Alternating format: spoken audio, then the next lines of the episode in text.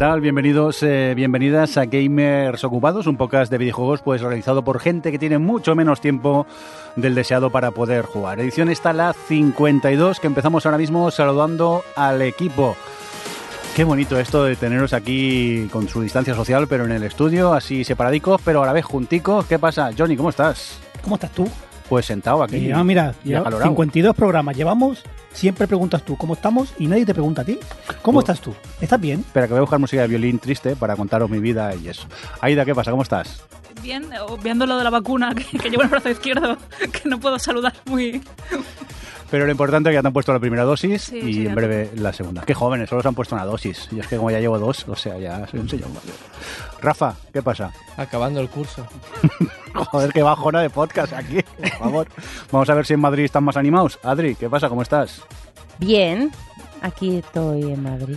Pues hoy estás encima bien acompañada, ¿no? ¿Qué pasa? ¿A quién te has Sí. traído? Este señor me suena a mí. Pues me he traído a Alex, eh, nuestro compi de OTV Podcast, tu podcast de la cultura visual. No, eso ya lo habíamos quitado, ¿no? Sí, un podcast Eh, de que- series de amigos. que se ha convertido en gamer, es, es cinco veces más gamer que todos los que estamos en esta en este podcast ahora mismo. Gamer el y nuevo. le hemos traído a hablar de juegos. Pues nada, eh, vamos a hacer un poco de endogamia. ¿Qué pasa, Alex? ¿Cómo estás? Pues bien, agradecido y emocionado de estar aquí con vosotros. Pero como no veo series y solo juego, pues ya dije, oye, ¿por qué no me invitáis? Porque de series no tengo nada que decir, pero ya que solo juego. O sea, los oyentes que escuchen el OTV y el Gamers ahora saben por qué tardamos tanto en poder grabar el OTV, ¿no? Porque. Es todo culpa de Alex. No, no. no, que últimamente a nadie nos da tiempo de, de ver series, ni de jugar, ni, ni de nada. Ay, Dios mío. Hoy en cordial saludo también de quien nos acompaña. Con vosotros el señor Mirindo. Vamos a empezar ya rápidamente a comentar noticias. Y, uff, Adri, ahora un debate así para empezar directamente. A ver, no es, un, no es un debate, o sea, sí, pero es que a mí me parece, ya he contado muchas veces aquí eh, que a mí jugar en primera persona me marea mucho, pero luego hablaremos cuando, cuando estemos en la sección de hablar de los juegos que hemos jugado, pero he estado con el Bioshock eh, y gracias a que, a que lo he jugado en modo, en modo portable de esto de la Switch, eh, pues bueno, como que se rebaja un poco el impacto de que me maree de, eh, jugar en primera persona.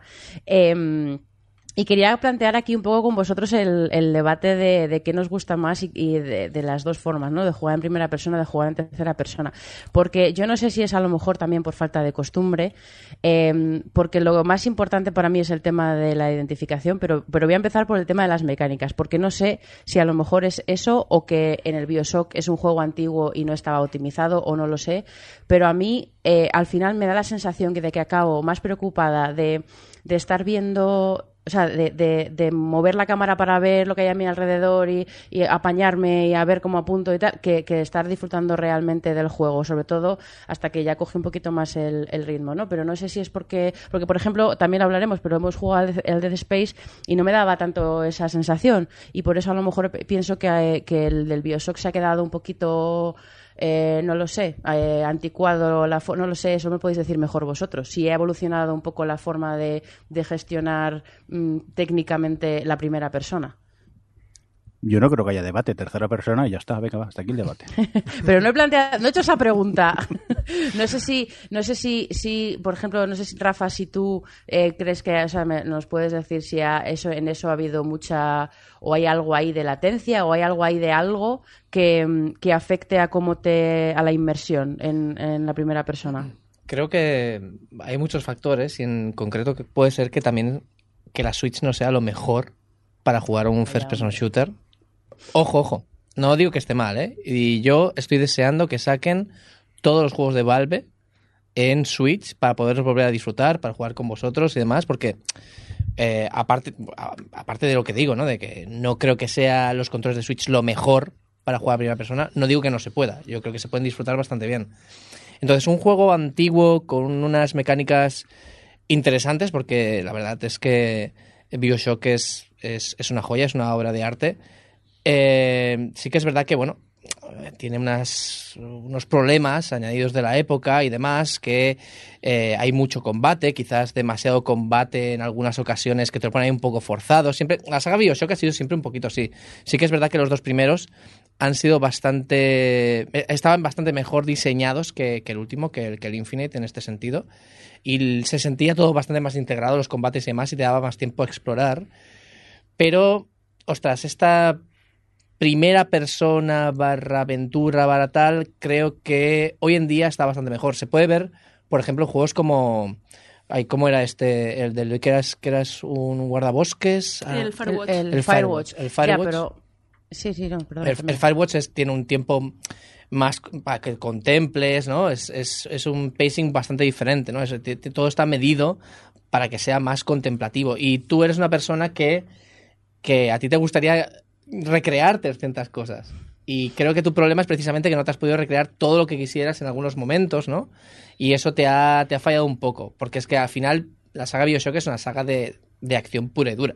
Con una historia interesante, con un arte interesante, pero donde la acción pesa mucho. Y vuelvo a decir, quizá los controles de la Switch no hayan sido lo mejor, mejor, mejor, mejor para poder jugar. Igual que cuando vistes cuando jugué al Dark Souls en la Switch. Es el Dark Souls de los Dark Souls.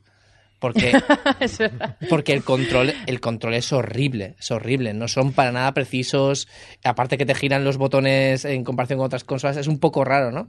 Entonces, puede que sea una mezcla de todo, que, como digo, no es, no es simplemente que, que haya envejecido mal. Me, me- me gusta que saques el Firewatch porque ahí va un poco, eh, quería hablar de ese como ejemplo, eh, con ya con el debate de primera persona versus eh, tercera persona, porque se supone, o, o bueno, que, que yo entiendo que a lo mejor cognitivamente sí que, que tienes una primera persona y a lo mejor es más fácil que te sientas, o sea, que haya una inmersión mayor porque sientes que tú eres la, el protagonista de la historia, pero no sé si a vosotros, no sé si a vosotros os pasa eso, pero yo he jugado a más juegos en primera persona. He jugado al Firewatch, he ju- he jugado al, al, al Edith Finch, he jugado, bueno, todos estos que son Walking Simulator, y jamás de los jamases me siento, me siento que, soy yo ese, ese jugador. Y además el juego muchas veces te habla a ti como si fueras tú esa persona que está. Y yo, esa, ese salto de, pensar que, el, que soy yo la que está jugando ese juego, no lo consigo hacer jamás. Por eso me gusta más la tercera persona en realidad, porque además en la primera persona tú sabes cómo es el personaje por cómo el resto de los jugadores hablan de ti o, o- o lo, bueno, lo que puedas hacer, lo que pueda decir el personaje o lo que sea, pero en la tercera persona tú ves a, la- a esa- a ese jugua- a ese personaje, ¿no? Y puedes identificarte, no digo identificarte de que te identifiques tú con esa persona, sino puede ser una identificación op- opuesta, ¿no? Que te quieras distanciar de él, pero tú puedes saber ese personaje, tú lo que haces es que es una cosa, bueno, que hacen todos los videojuegos, que, que mola mucho, ¿no? Con la interactividad de identificar, yo que sé, pues los valores o la moralidad o lo que sea del personaje protagonista del juego y tú decides y como que tú mm, eh, pones en contraste la tuya propia y es una forma de, de definirse jugando a los juegos. O sea, como me- creo que la tercera persona tiene un montón de, elementos muy interesantes que, para que la primera persona para mí no tiene y además yo no no siento esa inmersión mayor por estar en primera persona. No sé, por ejemplo, a ti, Alex, si, si, mm, si te. O, o bueno, perdón, es que no he visto el, el, el chat, perdona, Jordi. Aida, que Sí, nos sí. quería comentar alguna Y cosita. no, pues eh, lo que quería comentar, relacionado a lo que decías del tema de la primera persona, de si ha evolucionado mejor, por lo de también el tema de marearse o no. Yo hace unos meses estuve jugando We, Ha- We Happy Few, que es un juego que también transcurre en primera persona, donde es bastante similar al tipo de las mecánicas que te encuentras en Bioshock. Y me encontré con que no marea tanto por el hecho de, de que el desplazamiento de la cámara, todo se ha ido como suavizando con los años. Es decir, a nivel tecnológico sí que se ha ido mejorando. Eh, yo Bioshock también lo jugué en, en 360, me parece, o en Xbox, eh, la previa. Y, y no, no me mareé, pero sí que notaba que era como, al ser espacios muy cerrados, muy oscuros en muchas ocasiones, ayudaba bastante a que fuera más eh, cargada la experiencia. Lo que dices también del tema este de si empatizas más con una primera persona o empatizas más con una tercera, eh, depende mucho del diseño del juego y de cómo está compuesto. Es decir, en un Mass Effect, por ejemplo, donde tú vas for- formando tu propio personaje medida- mediante los diálogos, mediante las, opciones, mediante las misiones y cómo las resuelves, sí que es mucho más fácil empatizar con el personaje independientemente de- del tipo de cámara. O sea, yo ahí sí que lo veo más como el cómo está desarrollado el, el ir construyéndote a ti mismo. Por ejemplo, esas cosas cuando las hacen con una primera persona, pues sí que es mucho más fácil. O, incluso en el desarrollo de Portal, que es un juego, recordemos que solo ves el personaje que llevas cuando haces algún juego de, de espejos, ¿no? Con los portales. Em, el Portal 1. Mm, no sé, es como... depende cómo lo juegues, te va a enseñar una forma de, de ser del personaje, vas a determinarla tú, pero no, no creo que esté expresamente relacionado al tema de primera persona, tercera persona. Es más diseño narrativo. Es que, por ejemplo, Skyrim te da la opción de jugarlo en primera o en tercera persona. Y realmente mm, yo creo que no influye que esté yo en primera o tercera persona para que eh, me crea más al personaje o, o no. Afortunadamente me lo creo de cualquiera de las dos, de las dos maneras. Es que mm, no confundamos una cosa cuando Adri habla de sentirte representada, creo que está hablando de lo que es un avatar, de crearte Claro. tú el avatar, una personalidad, no la tuya, pero una personalidad tuya, un jugador tuyo en un juego. Otra cosa es como un diseñador diseña un juego y decida, por ejemplo, eh, juegos de miedo, juegos de terror. Tenemos por un lado la saga Dead Space y los últimos Resident Evil. Al Resident Evil se han diseñado teniendo en mente voy a hacer juegos en primera persona.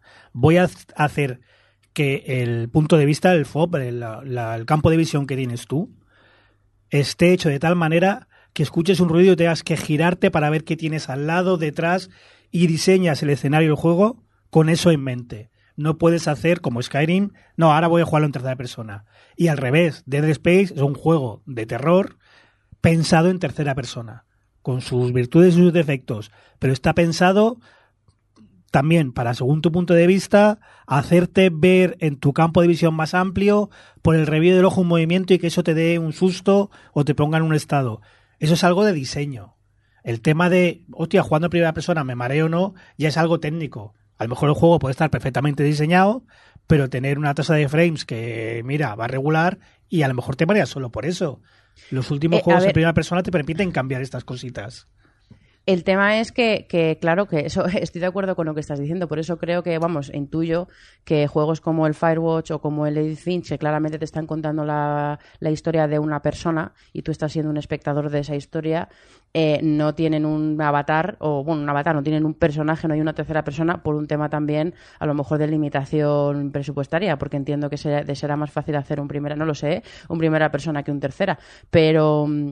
Pero es que precisamente has dado en el clavo, porque yo, eh, pensando en lo del el, el, el este, se me ha ido el Bioshock, al final del día, lo que la primera persona para mí tiene sentido es en juegos como lo que has dicho del, del Resident Evil, ¿no? Que, que mm, eh, juegos que son de interactuar con el entorno y que es como tú interactúas con el entorno eh, lo que definen un poco tu experiencia del juego, de juego, pero los juegos que son más narrativos eh, y que van de un personaje y de una historia, para mí no tiene mucho sentido que sean en primera persona. No sé. les- Sí, yo iba a decir justo que el- en ese tema estaba jugando al, a la amnesia, que es eso, primera persona, y ahí es un formato en el que sí, por lo mismo, me funciona muy bien la primera persona. Primero también es un, es un, se mueve un- lento el personaje, no es un juego frenético en el que tengas que ir estar esca- escapando, dando tiros y demás, por lo tanto la parte esta que quizás puede ser de marear o de, pues eso, o de que eso te marea un poco tanto giro demás no lo tiene. Entonces es más fácil a lo mejor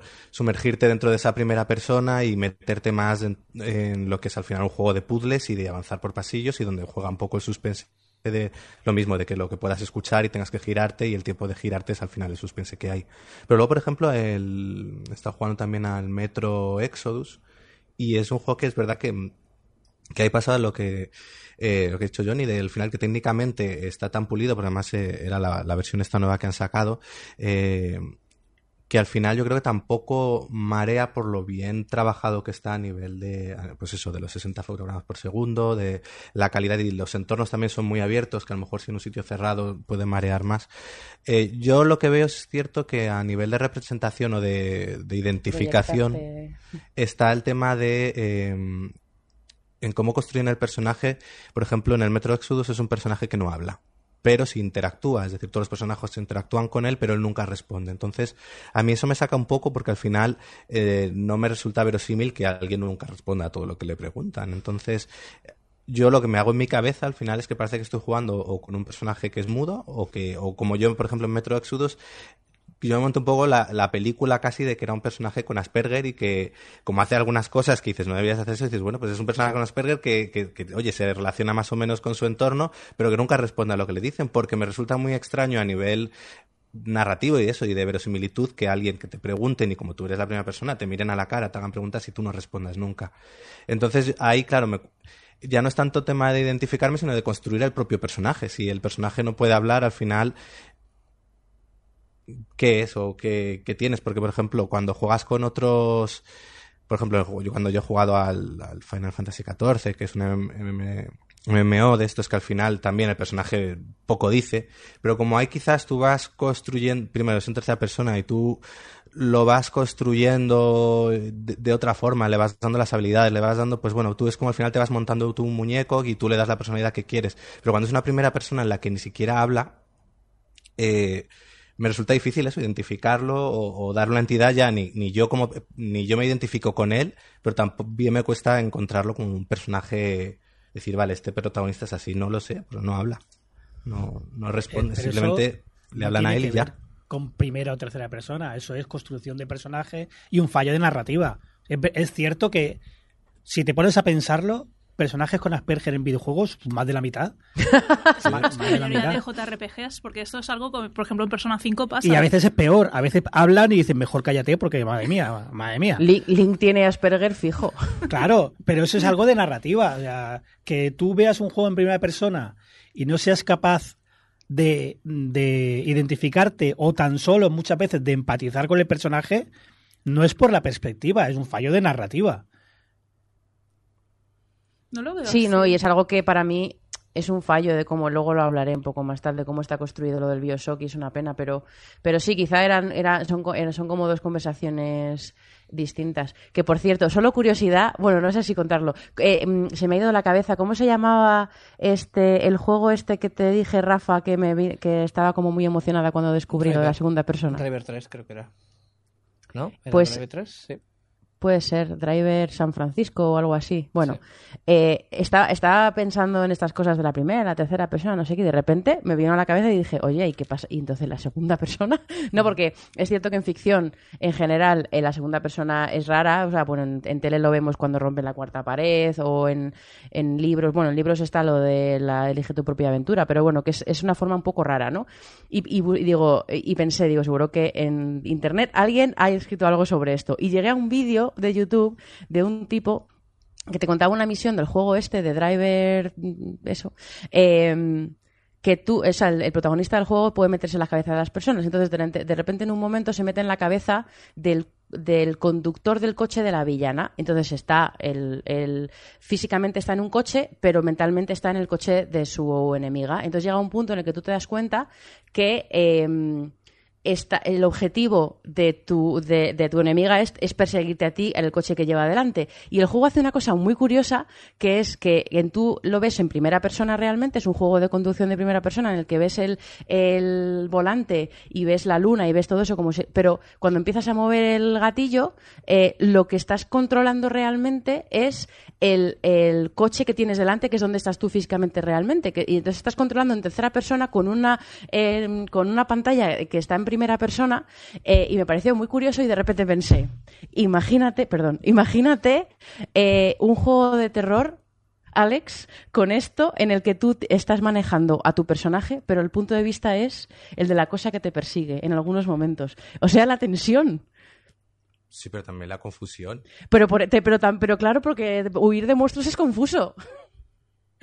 No lo veo yo del todo. ¿eh? Lo tengo que trabajar, pero a mí me, me- no sé, me resultó curioso este. Tú, tú lo habías jugado, ¿no, eh, Rafa? Y te habías encontrado con esta misión. Sí, sí, sí, sí. Además es, es muy interesante porque es eso, es el primer o de los primeros experimentos de juego de segunda persona que no queda, es decir, tienes que analizar, es decir, tienes que pararte a pensar y dices, ostras, esto es segunda persona, porque en el fondo lo que estás haciendo es controlar el coche que tienes delante. Que te quitan el coche, te quitan la primera, el, el, el, el, el- El, el skin, punto de vista. el skin que tienes delante. Exactamente, eh, te quitan el punto de vista del, del coche en el que estás y no deja de ser un juego de conducción de sí, es un juego de más. conducción con otro hub. Exactamente, con y pero sí que es verdad que está muy bien diseñado. Se hace, se hace viejo muy rápido ¿eh? este nivel, es decir, la gracia se pierde rápido. De hecho es cortito porque no, no es como para hacer un juego entero así, porque pierde un poco la gracia precisamente esto, porque al final estás conduciendo el coche delante y demás. Pero ostras, te paras a pensar y es un experimento súper interesante de hacer algo en segunda persona, porque hasta ahora, bueno, hasta ahora, hasta entonces no habían muchísimos experimentos al respecto. Y, y no sé, eh, los juegos de segunda persona, como estás diciendo así, de terror y demás, eh, no se han dado mucho, pero quiero recordar que había algún juego de Alien, de la saga Alien, que en algún momento, cuando te perseguían, eh, te perseguía el Alien, se te ponía unos segundos desde el punto de vista de Alien. Estoy hablando de posiblemente de PlayStation o del Alien vs Predator primero, no me acuerdo, al- algo así era. Y era también bastante segunda persona, porque durante unos segundos dices, joder, te dabas cuenta que el alien te estaba persiguiendo porque en esos segundos estás viéndote desde el punto de vista del alien. No controlabas el alien, no controlabas el alien, pero, o sea, claro, no, es que no controlas el alien porque es en segunda persona, así que te controlas a ti mismo desde el punto de vista del alien. Es que es eso, es que en un juego que es la, la esencia es huir de lo que te está persiguiendo, si en algunos momentos visualmente no puedes huir de ello, a mí me parece que, que es jugar bastante con, con el factor ese del, del peligro y del terror. Pero bueno, pues nada, ya está. Encuesta rápida. ¿Primera o, o tercera persona? Eh, Alex, Tercera. Adri, Tercera. eh, Johnny, Pues no sé, dependerá del juego. Aida, Depende totalmente del juego. Soy gallego ahora. Rafa. Depende del juego, pero además quisiera aportar una cosa a esto y es que hay juegos que no pueden ser en tercera persona, no pueden Los ser en primera VR. persona. Claro, mira, eh, la, sa- saga Gears de cobertura en primera perdería muchísimo. Y, y, por ejemplo, perdería muchísimo. o al revés, Stanley Parable. Stanley Parable, ¡Ojo! Stanley Parable. Stanley Parable es un juego Se ha que... levantado como un hurón, ¿eh? Le han Exacto, puesto las exacto. para arriba. Stanley Parable es un juego en el que te pasan las cosas a ti. Eres Stanley, pero no es Stanley. El, el nombre está ahí puesto simplemente porque precisamente es una parábola. Ese juego en tercera persona no lo sentirías igual. Y es tan gracioso. Sí, pero en este caso estamos mm, votando vuestra Pero es preferencia. que Primera o tercera persona. Es que depende mucho Pero del es que, es que de depende tanto del juego que a mí me gusta también hacer la reflexión de qué juegos no podrían ser el, el, digamos el contrario, ¿no? Primera persona, tercera persona, tercera persona, primera persona. Claro, Y en eh, Stanley Parable, por para eso, mí, es que es impensable. el ejemplo que te he puesto yo de lo, el Porque el Resident- Stanley Parable realmente lo que hace es, Es que eres tú. es precisamente eh, em, como- juega, juega con tu percepción. juega con el Exacto. no no y lo que está haciendo es discurso sobre eso sobre la primera o sea, sobre el avatar sobre la primera persona sobre el narrador sobre el diseño el diseño de los juegos o sea es tan meta que efectivamente Sí, juega todo el rato con las cosas que tú tienes concebidas. Juega con ello y para eso necesita apoyarse en las cosas que tú concibes en primera persona. O, o al revés, por ejemplo, un Zelda. Yo es que yo un Zelda, ¿qué sentido tiene en primera persona? ¿Sabes? Sea, no tiene ningún sentido. Bueno, pues acaba de salir un pues mod hay para juegos que, jugarlo que en VR. ¿eh? mecánicas como Ya, el Zelda pues es que otra son en historia. primera persona Yo, yo es que VR, VR las pongo, los pongo en otro lado. ¿sabes? No, VR. ojo, ojo, VR, primera o tercera persona.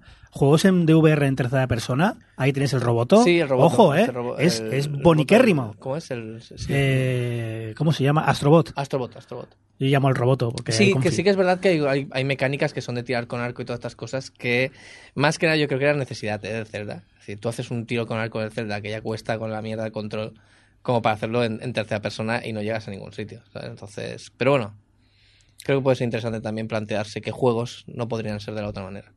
Pues resumiendo la pregunta primera o tercera persona, yo voto tercera persona. Bueno, pues yo voto y no me peleo si este juego tendría que ser así o no. Simplemente, por preferencias, yo prefiero la, la tercera persona que no la. Hostia, pero tú en primera. Skyrim, ¿cómo juegas a Skyrim? ¿En tercera? Tercera. Uf, es duro ¿Qué eso, dices? ¿eh? Mm, es que en primera me acabo mareando mucho. y Es que todo el mundo pone, la pri- pone primera, pone tercera y dice, hostia, y vuelve a primera. Todo el mundo que conozco, ¿eh? Ah, no, Porque pues- es duro, ¿eh? La tercera de los juegos de Bethesda. Pues yo ya os digo, siempre prefiero la, la tercera. No sé, serán gustos también o será que soy de marearme y entonces pues prefiero no marearme mientras juego. Oye, vamos a continuar con más cosas. Mira, eh, el invitado ha hecho el trabajo, cosa que vosotros no, ya ha puesto cosas en el guion. ¿Y qué pasa con el Game Pass de este después del E3? Eh, ¿Qué pasa? ¿Ya tenemos el Netflix de los videojuegos o no, Alex? Sí, yo estuve echándole un ojo a la conferencia que hizo Microsoft en el E3. Ya me he convertido en esa clase de persona. Ya es gamer, ya es gamer. Por cierto, que ni nos hemos acordado que había sido el E3. Mira si nos ha gustado este Bueno, año. a ver, ni nos hemos acordado. Bueno, Bueno, hace un huevo Las ya, cartas ¿eh? sobre la mesa. ¿Qué conversación tuvimos tú y yo ayer o antes de ayer? Eh, que me caes mal, ¿no? Ah, no esa Aparte, no, esa, la- esa es la semanal. Vale, vale. De eh, el E3, ¿qué? Hostia, no me acuerdo de nada. Y Ya. tú, hostia, yo tampoco. Y ese, ese es nuestro nivel, tenemos poca RAM. Pues nada, vamos a ver, Alex, que tiene más RAM, eh, ¿qué, le, ¿qué destaca del E3 entonces?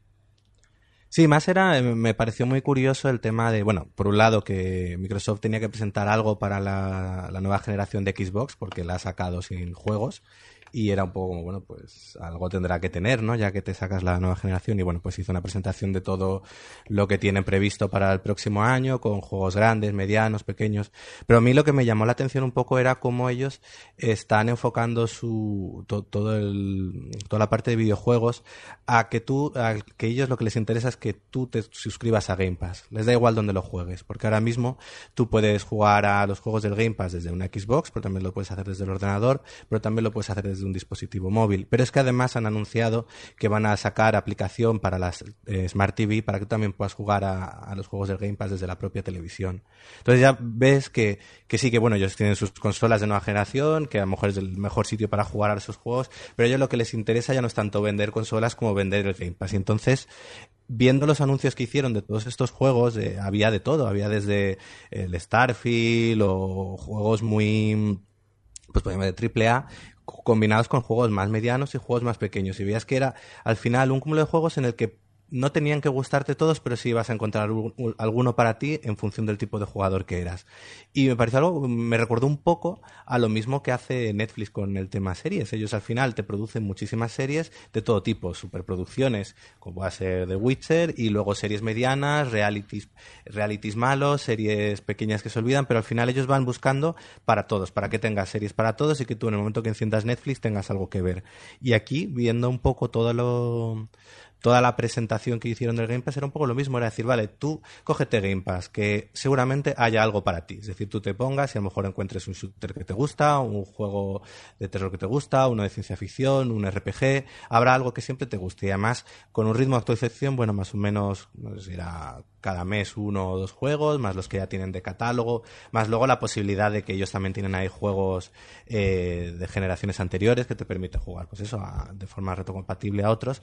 Pues yo creo que han construido un servicio muy interesante, que al final son, no sé si son 12, 12 euros al mes, que dices por 12 euros al mes cuando un juego nuevo ahora mismo ya, si además es ronda entre los 60 y los 80 euros, la verdad que es una es una propuesta bastante, bastante válida y bastante potente. Sobre todo frente a lo que a lo mejor eso puede hacer la competencia. Me parece que mientras Sony apuesta por ese tema de yo hago juegos de 80 euros, eh, triple A únicos y demás, ellos dicen, no, nosotros hacemos de todo, pero por menos precio, pues oye, puedes jugar a, diferentes cosas y en sin importar el tipo de jugador que seas, porque siempre encontrarás algo aquí. Y no sé, me parece una estrategia curiosa y una forma de desmarcarse de, lo que hace la competencia. Ahí la conferencia es, es lo que ha dicho Alex.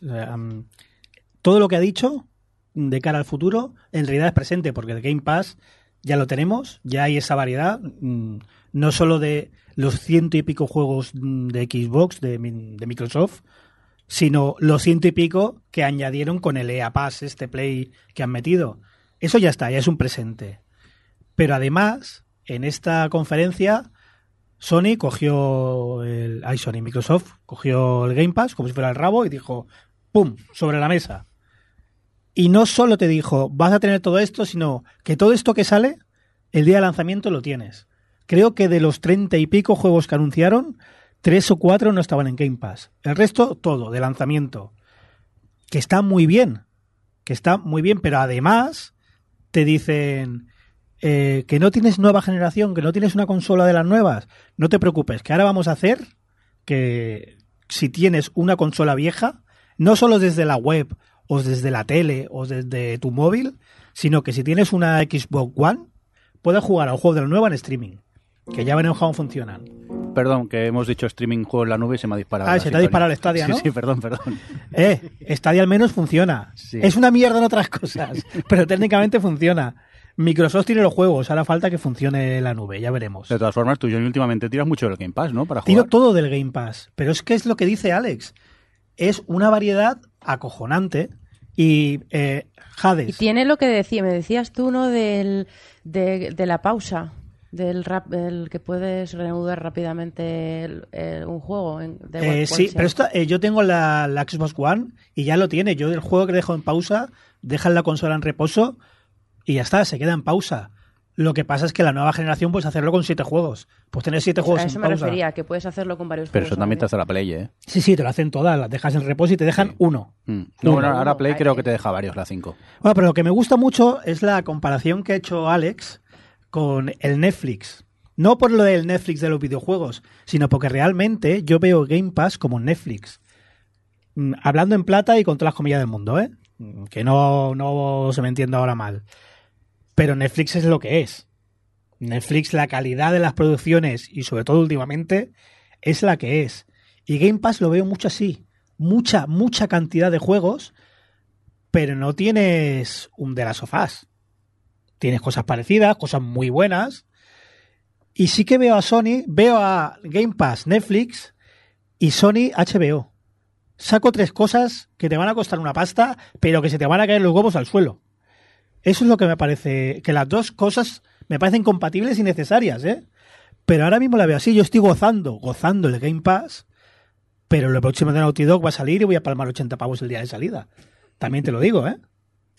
De todos modos, eh, el ejemplo que ponéis de Netflix es buenísimo porque el hecho de que Netflix es algo que se consume mayoritariamente, de, yo que sé, en mis grupos de colegas, en el trabajo, en todos lados, todo el mundo tiene Netflix y algunos además pagan el Disney Plus y algunos incluso el HBO, pero todo el mundo de serie tiene Netflix. Microsoft opta por hacer esa misma estrategia. ¿Por qué? Porque son Microsoft, porque ya han conseguido que las oficinas y en casa todo el mundo tenga Windows. Mayoritariamente durante años Windows ha estado pues usándose sobre todo en ámbito laboral y en el personal, pues aquella gente que no puede permitirse un Mac también lo hacía. Hay algún Linuxero, lo siento, Rafa. Pero, pero normalmente eh, ha sido algo que ha abundado por todos lados. Van a hacer la misma estrategia. ¿Y cómo lo están haciendo? Pues a golpe de talonario, metiendo Electronic Arts, metiéndolo todo. Porque lo que quieren es dominar el, el sistema en el ámbito de videojuegos y luego ya negociarán con Sony para meter sus juegos o luego ya negociarán con ¿Qué quien sea para meter... con Sony? No van a negociar con Sony. la Bueno, o, no va a o. Sony va a negociar con ellos. No Quiero decir, a, Microsoft le, le suda Nintendo. bastante. Sí, el- a- el algún concepto. iluminado dijo que Nintendo iba a estar. No, que el Game Pass iba a estar en la Switch. Eso no va a pasar. No, la Switch no creo, pero que juegos de Sony, que por ejemplo ya hay en Steam juegos de Sony que eran títulos exclusivos, que acaben apareciendo en el Game Pass por algún tipo de asociación, porque así es una forma de hacer ventas, es el objetivo de Microsoft. Otra cosa es que acabe pasando. No, Microsoft el objetivo sí que es cierto que es capturar mucho, que mucha gente se dé de alta y luego hacerlo rentable, porque no sabemos los números. Es que Yo he pillado. cuando tienes tanto dinero puedes jugártela. O sea, eso No, es lo bueno. eh, pero no te equivoques. El que tiene tanto dinero es porque sabe invertirlo. La gente que gana dinero es que porque pierde el de otro. Eso funciona así y ha funcionado así toda la vida. Microsoft no está perdiendo dinero, está haciendo una inversión de captura de usuarios. Yo he pillado año y medio de Game Pass y creo que me costó 60 euros. Año y medio del Game Pass el más alto, que me vale para PC, para todo. Y por chanchullos de Microsoft de que te dejaba, te dejaba convertir el gol en, en Ultimate y cosas raras de Microsoft. Chanchollero. No, no, esto es algo que Microsoft está, está act- eh, activamente Incentivando. incentivando para que lo hagas. ¿Para qué? Para cuando tengan una masa crítica de usuarios. Yo eh, era el típico que me compraba X juegos al año. Y eso es así. Y era mi gasto. No se me pasaba por la cabeza, y lo digo sinceramente. A mí, pues, pina, pillarte el Game Pass dos meses, jugar a tres juegos que te interesa, darte de baja y a otra cosa. Pero tener un año y medio el Game Pass de decir, no sé qué voy a jugar. Llego de trabajar, me siento y tengo un catálogo de 200 y pico juegos, que es literalmente lo que tengo. Hago cuentas y pagar 14 euros al mes, hostia, no me duele tanto. Porque son, si le pilla el anual, lo mismo me sale por 130 euros. Parece mucho 130 euros, pero son dos juegos de nueva generación. Y sé que todo lo de Microsoft lo voy a tener de salida. Que sí, que no me gusta el servicios en nube y todas esas cosas. Pero yo me bajo el juego y lo instalo y tengo, yo ahora mismo tengo Game Pass hasta final de año. Pues a mí ya me lo han vendido. A mí ya no me duele el tener el servicio de suscripción que hace dos años, sinceramente, te habría dicho que no. Si como yo tienen 100.000 más, cuando nos tengan a todos, ¿qué ha pasado con Netflix? Que costaba 7 y ahora cuesta 14. Yo no sé si esto va a costar 14 euros al mes durante mucho tiempo. O si van a haber, eh, yo qué sé, distintos tiers. mira, por 9 euros juegas a esto y por 14 juegas a esto y esto de lanzamiento. No sé qué va a pasar. Pues depende de cómo lo pete. Seguramente el paradigma va a cambiar a entonces en mi store, para que aparezcas en portada recomendado, tienes que pagarme tanto. Sí, Para- pero es un seguramente, Aida. Porque ni tú, ni yo, ni Rafa, ni nadie sabe los números de Microsoft. Porque son opacos. Igual que los de Sony. No sabemos los números de PS Now. Serán bajos. Pero no lo sabemos. Solo que Microsoft está apostando, lo que dices tú, tiene mucho dinero, pero no lo está tirando, lo está invirtiendo. Y ese dinero lo va a querer de vuelta. Y quizás aquí estoy boqueando de lo está tirando y a lo mejor ahora mismo el servicio es rentable, no lo sé, ¿eh? lo desconozco por, por completo. Pero me gusta mucho la estrategia, el Netflix de los videojuegos me gusta mucho. Sí que es cierto que la calidad es Netflix, eh, pero es lo que decía Alex, el Netflix de los videojuegos. Y ahora mismo me quiero ir a la nueva generación, me llama mucho eh, una Play 5 por los juegos que todos sabemos, pero eso lo digo de corazón. Pero luego me pongo a pensar y digo, vale, sí, voy a jugar al Horizon, voy a jugar a lo nuevo de Naughty Dog, y luego voy a jugar a lo mismo que podría jugar en, en la One o en la Series X. Entonces, si ahora mismo salto de generación y solo puedo tener una, diría, hostia, pues con lo que han presentado y lo que han prometido, me voy a la Xbox, sigo con mi Game Pass, que además jugaré a lo mismo que ya tengo. Yo creo que está jugando muy bien las cartas Microsoft, o sea, se está jugando muy bien. Y también la está jugando muy bien Sony a su manera. Si es que son tan dif- se están diferenciando tanto. Siempre era están Sony, Microsoft y Nintendo va a su bola. No, no, Sony está haciendo un, Nintendo en este caso. Bueno, no. Ahora Nintendo va por un lado, Sony va por otro y Microsoft va por otro. Es que las tres están dando cosas muy diferentes y ninguna me parece mala, sinceramente. Ahora es, la putada es que no soy millonario. Eso, eso es lo malo. Yo en cuanto al tema de la rentabilidad, era algo que me llamaba la atención y hace poco creo que salieron los responsables de Outriders, un juego que salió para ah, multiplataforma, y decían que ellos habían agradecido el hecho de que hubiese estado en Game Pass y que la gente se lo hubiese de- descargado de forma gratuita porque les había dado muchos usuarios y eso había repercutido posteriormente en ventas. Porque luego parece ser que, que lo tengas en, en Game Pass no quiere decir que luego al final no lo compres o no te compres una edición especial o, o no ayude eso a dar más visibilidad a un juego y que luego llegue a otros usuarios y por ejemplo este es multiplataforma.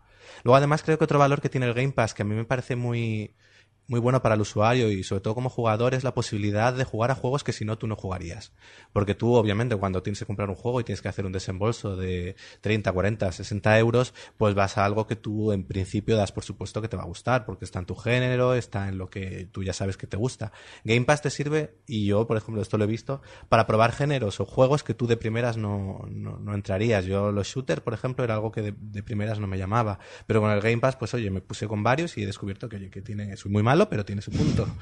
Entonces creo que también tiene ese valor de que muchas de probar y llegar a jugar a cosas que a lo mejor tú si no tuvieses ese abanico de todo tipo de juegos no, no abordarías. Venga, pues vamos a dejar un poco el tema de, del Netflix de los videojuegos y vamos a continuar con más cosas.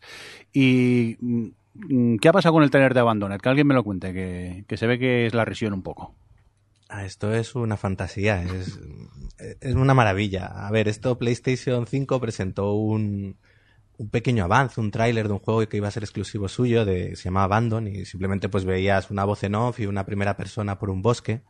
Y pues, bueno, nos decían próximamente y parecía que iba a ser un juego pues de terror, de suspense.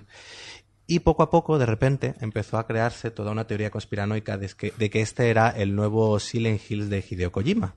Recordemos que Hideo Kojima hizo este PT, esta demo que con Guillermo del Toro, que era un avance el que iba a ser Silent Hills, pero luego se fue de Konami, la cosa eh, pues nada, quedó ahí, retiraron esa demo y, y nunca más se supo. Y entonces, como que los fans están siempre muy ávidos de que haya lo nuevo de el nuevo Silent Hills y tal. Entonces, de repente, empezaron a, a pensar o a utilizar esta demo como que iba a ser el nuevo Silent Hills y empezaron a buscar eh, pues hacer es una teoría conspiranoica en la que empezaron diciendo, por ejemplo, el desarrollador del juego, que se llama Hassan Karman, pues las, iniciales son H y K como Hideo Kojima. De repente se fueron al canal de YouTube y el canal de YouTube de, este, de esta desarrolladora tiene unas colinas en, la imagen de cabecera. Es que son un montón de, de, de, tonterías, pero me hacían mucha gracia. Y entonces, claro, como eran colinas, pues eso es el Hills. El, director, el, bueno, el, desarrollador de, del juego tiene en PlayStation eh, su perfil, tiene el mismo número de trofeos que un tráiler de Silent Hill.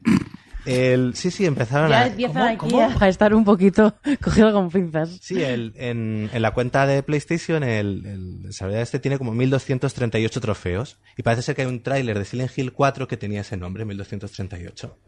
Luego parece ser que hay un momento en, el, en la demo que se ve eh, que hay unas letras y están tapadas por un árbol y solo se ve la P y la T. de.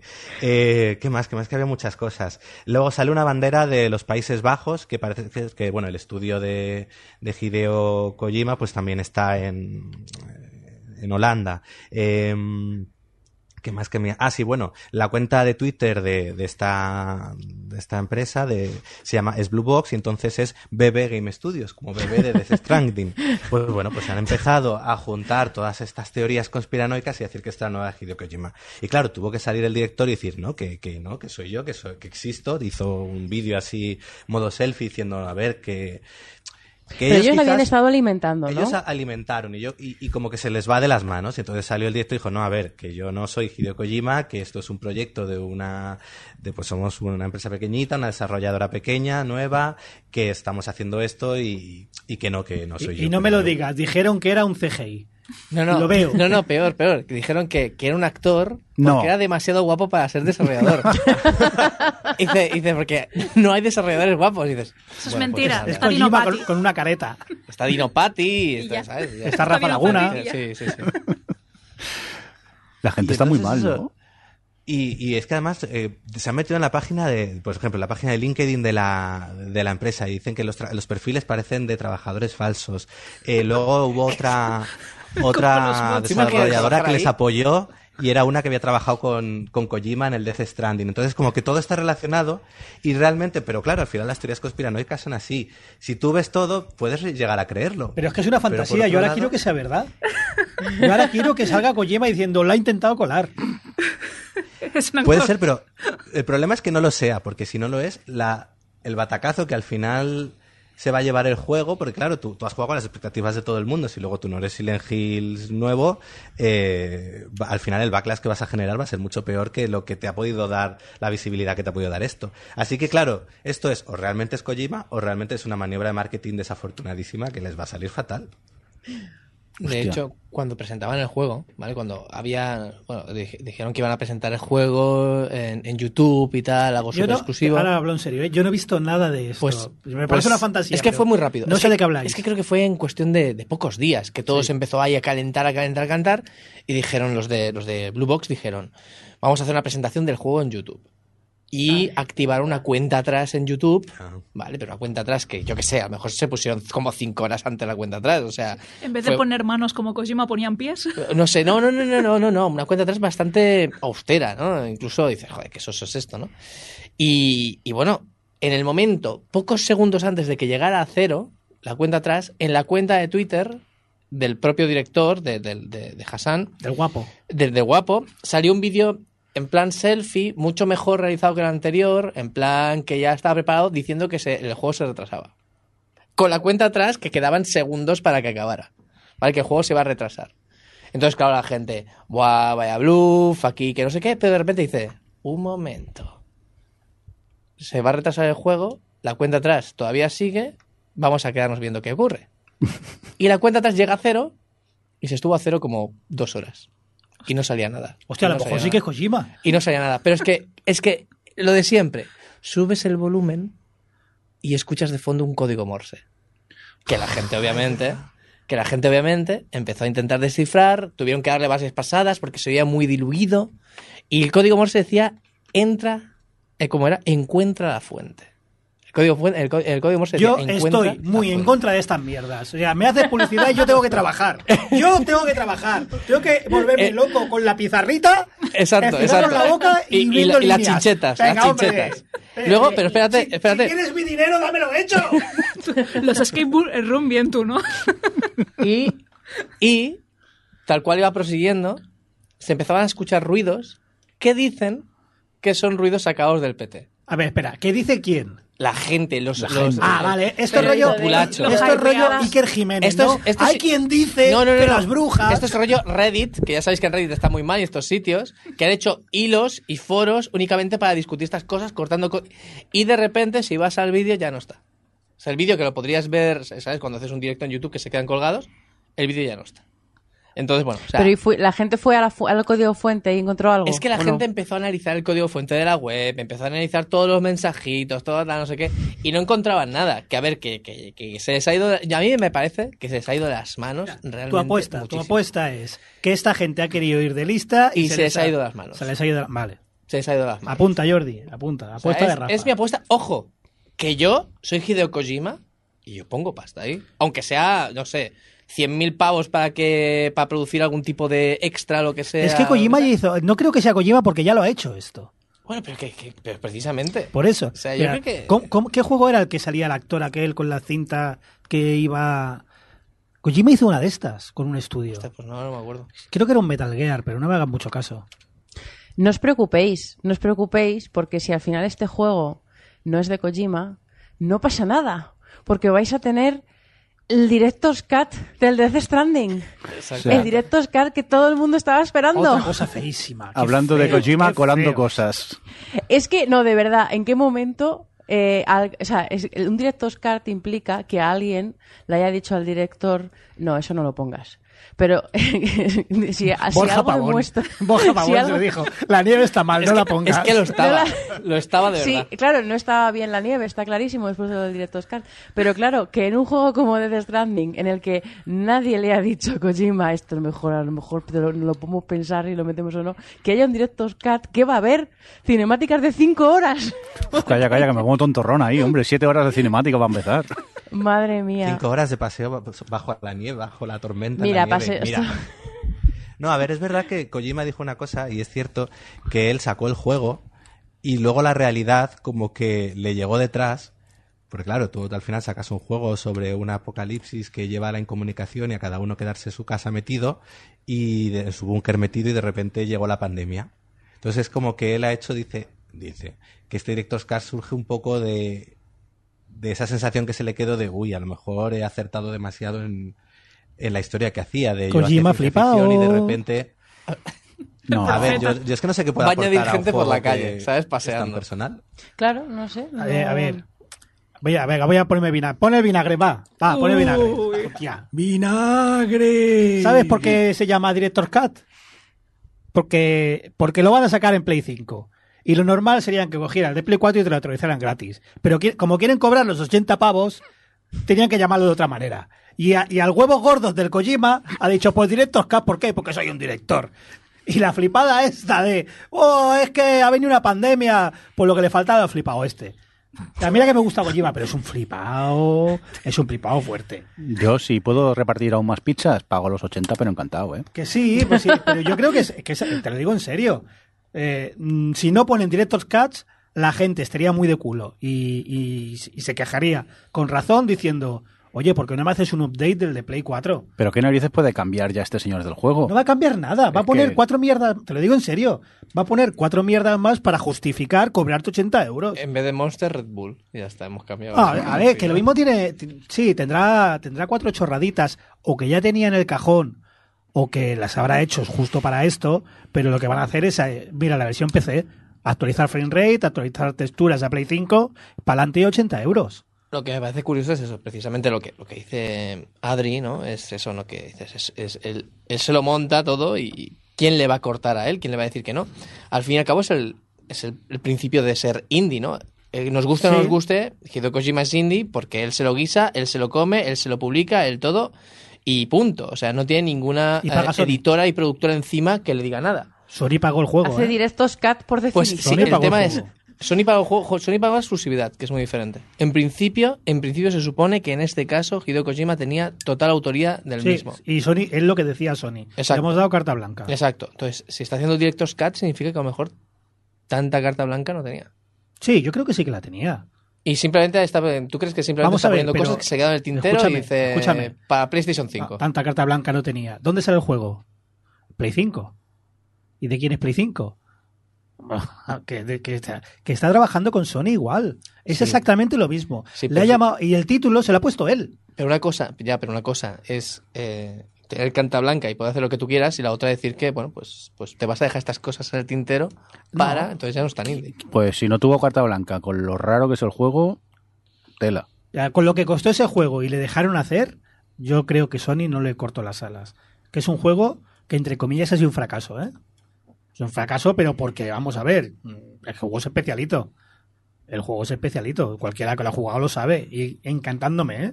De Death Stranding, pero no es un juego normal. Ahí tienes a Adri que también la ha flipado. Adriana, ¿Death Stranding es un juego normal? No, define normal. No me gusta esa palabra. No, pero es un juego que estaba a 20 euros a 6 meses de salir. Sí, sí, sí, sí. Es que mucho fan de Kojima, miento, lo estoy diciendo mal, fan de Metal Gear compró el juego por Kojima, esperándose a otra cosa.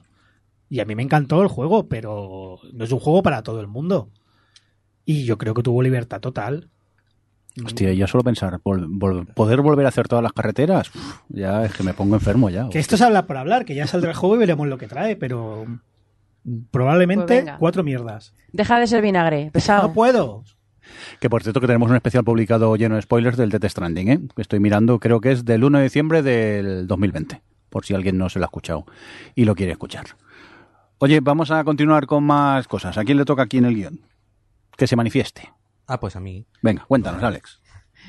No, aquí quería hablar un poquillo como... eh, a ver, yo soy un jugador nuevo de en esto de las consolas y demás, porque bueno, yo jugué de, con En la esto Play de las 1. consolas. Esos cacharros. Los cacharros. No, yo jugaba, yo tenía ordenador, jugaba con la Play 1, pero me salté la Play 2, la Play 3 y llegué ya al final de la Play 4, entonces como que me he perdido mucho mucha historia. La Play ahora mismo 1 es- dice que se ha perdido mucho. Es que es insultantemente joven. Empezó con la Play Bueno, 1 y me he perdido mucho. Me cago en la madre que lo parió. Abuelo, cállese. Deja hablar al joven.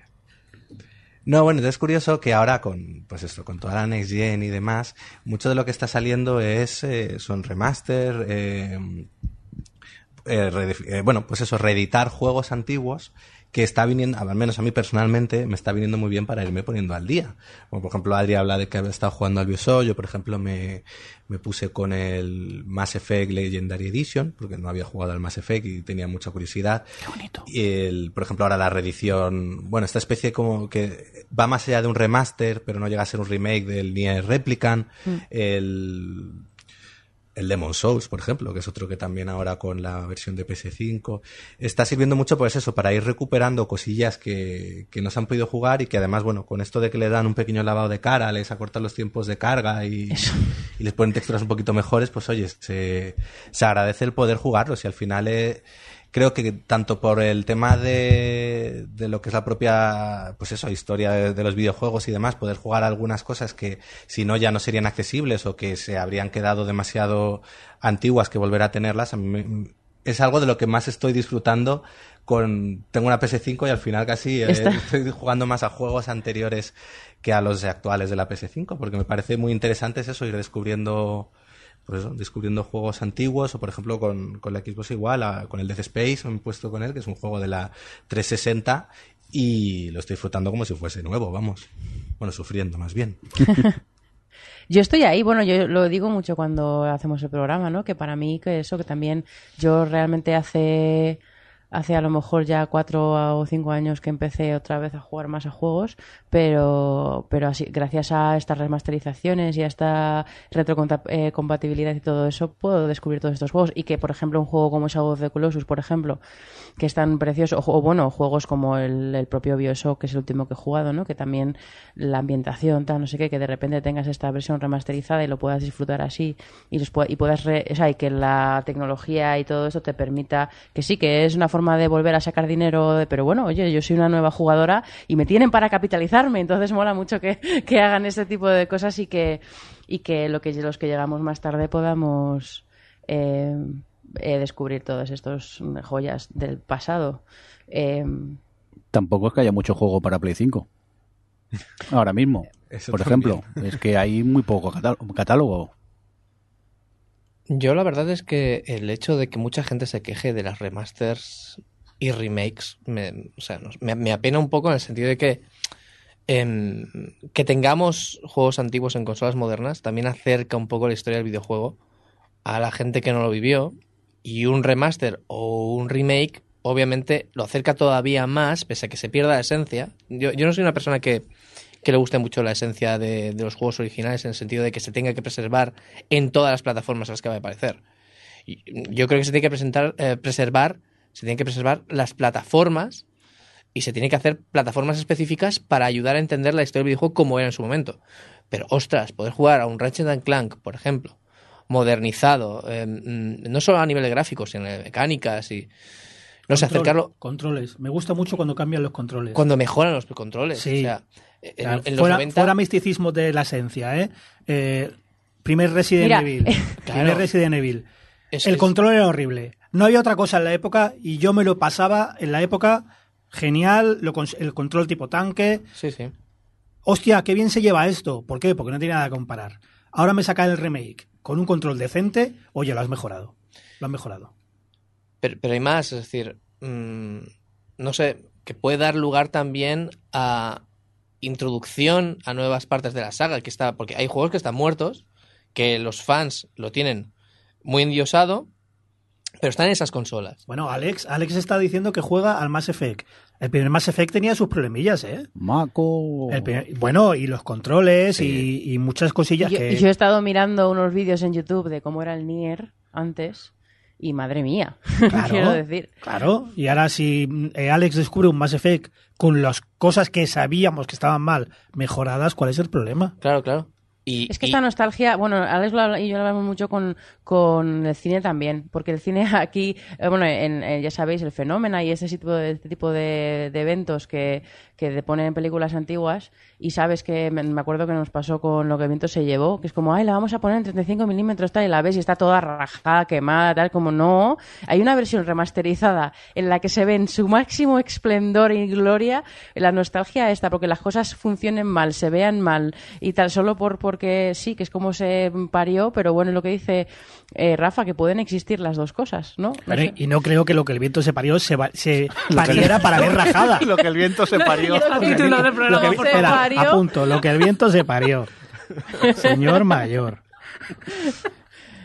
Eh, Otra cosa, eh, aparte, que es eso, que ya no es que se vea mejor o que se pueda jugar mejor, es, yo que sé, por ejemplo, el Demon Souls, yo ahora lo estoy jugando en la Play 5, el, el remaster o el remake o como se llame.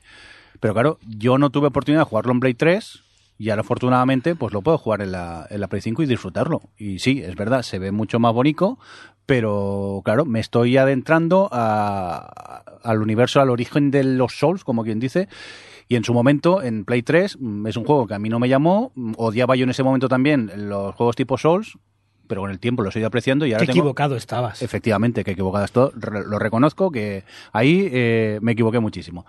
Pero el tema es que ahora, afortunadamente, como ha salido un remake, pues lo puedo jugar y lo puedo disfrutar. Y, bueno, y es que está el otro lado de la, ca- el- el- la, la otra cara de la moneda, que es la gente que precisamente se queja de esto diciendo que mm, no se deberían hacer remasters por, por precisamente la esencia, ¿vale? Y que, y que no es el mismo juego, que no lo llamen igual. Que no lo llamen matrimonio. Que no lo llamen Demon Souls a una cosa pues que han mejorado los controles.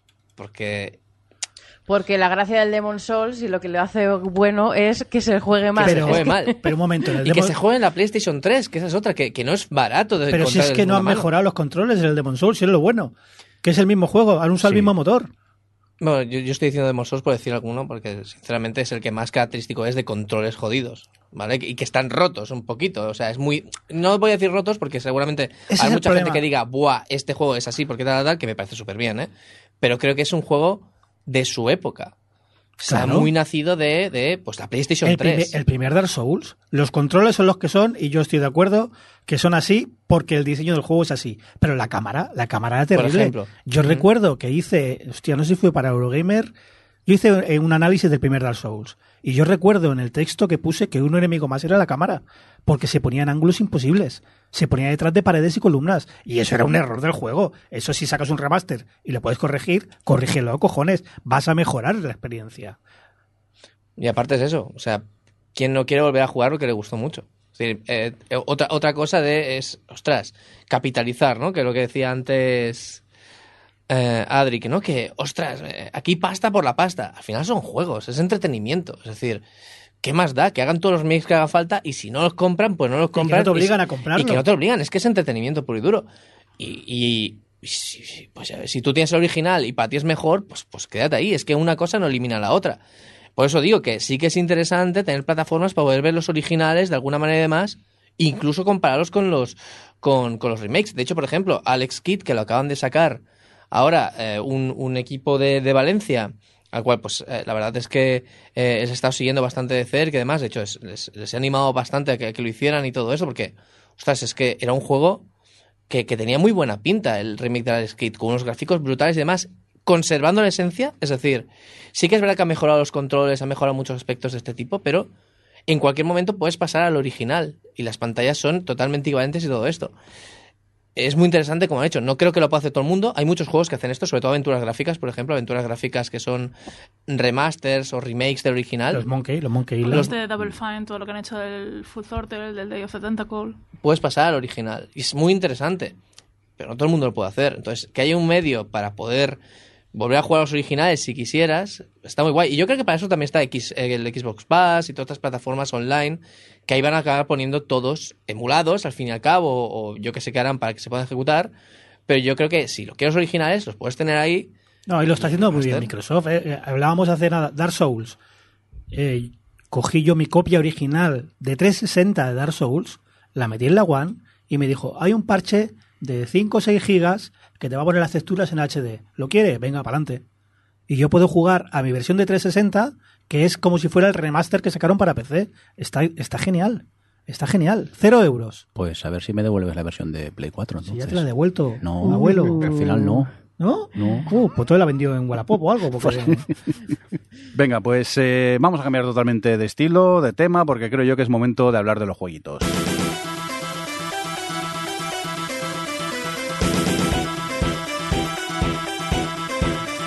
Venga, y vamos a, a ver a qué ha jugado Johnny, si es que ha jugado a algo. ¿Qué pasa contigo, señor? Pues mira, eh, lo que decía antes Alex, he jugado a algo, gracias a la Game Pass, que nunca habría jugado. He jugado a un juego japonés, RPG por turnos. Tócate lo que no suena. ¿A qué ha jugado? Yakuza Like a Dragon. Ah, pero eso está también para Xbox. Yo pensaba que solo estaban para la Play.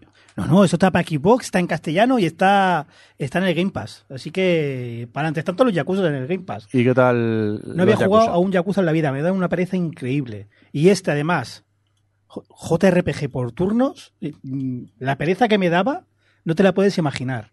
Y tengo que decir que lo estoy gozando como un cochino en una charca. Es que me está pareciendo divertidísimo, divertidísimo.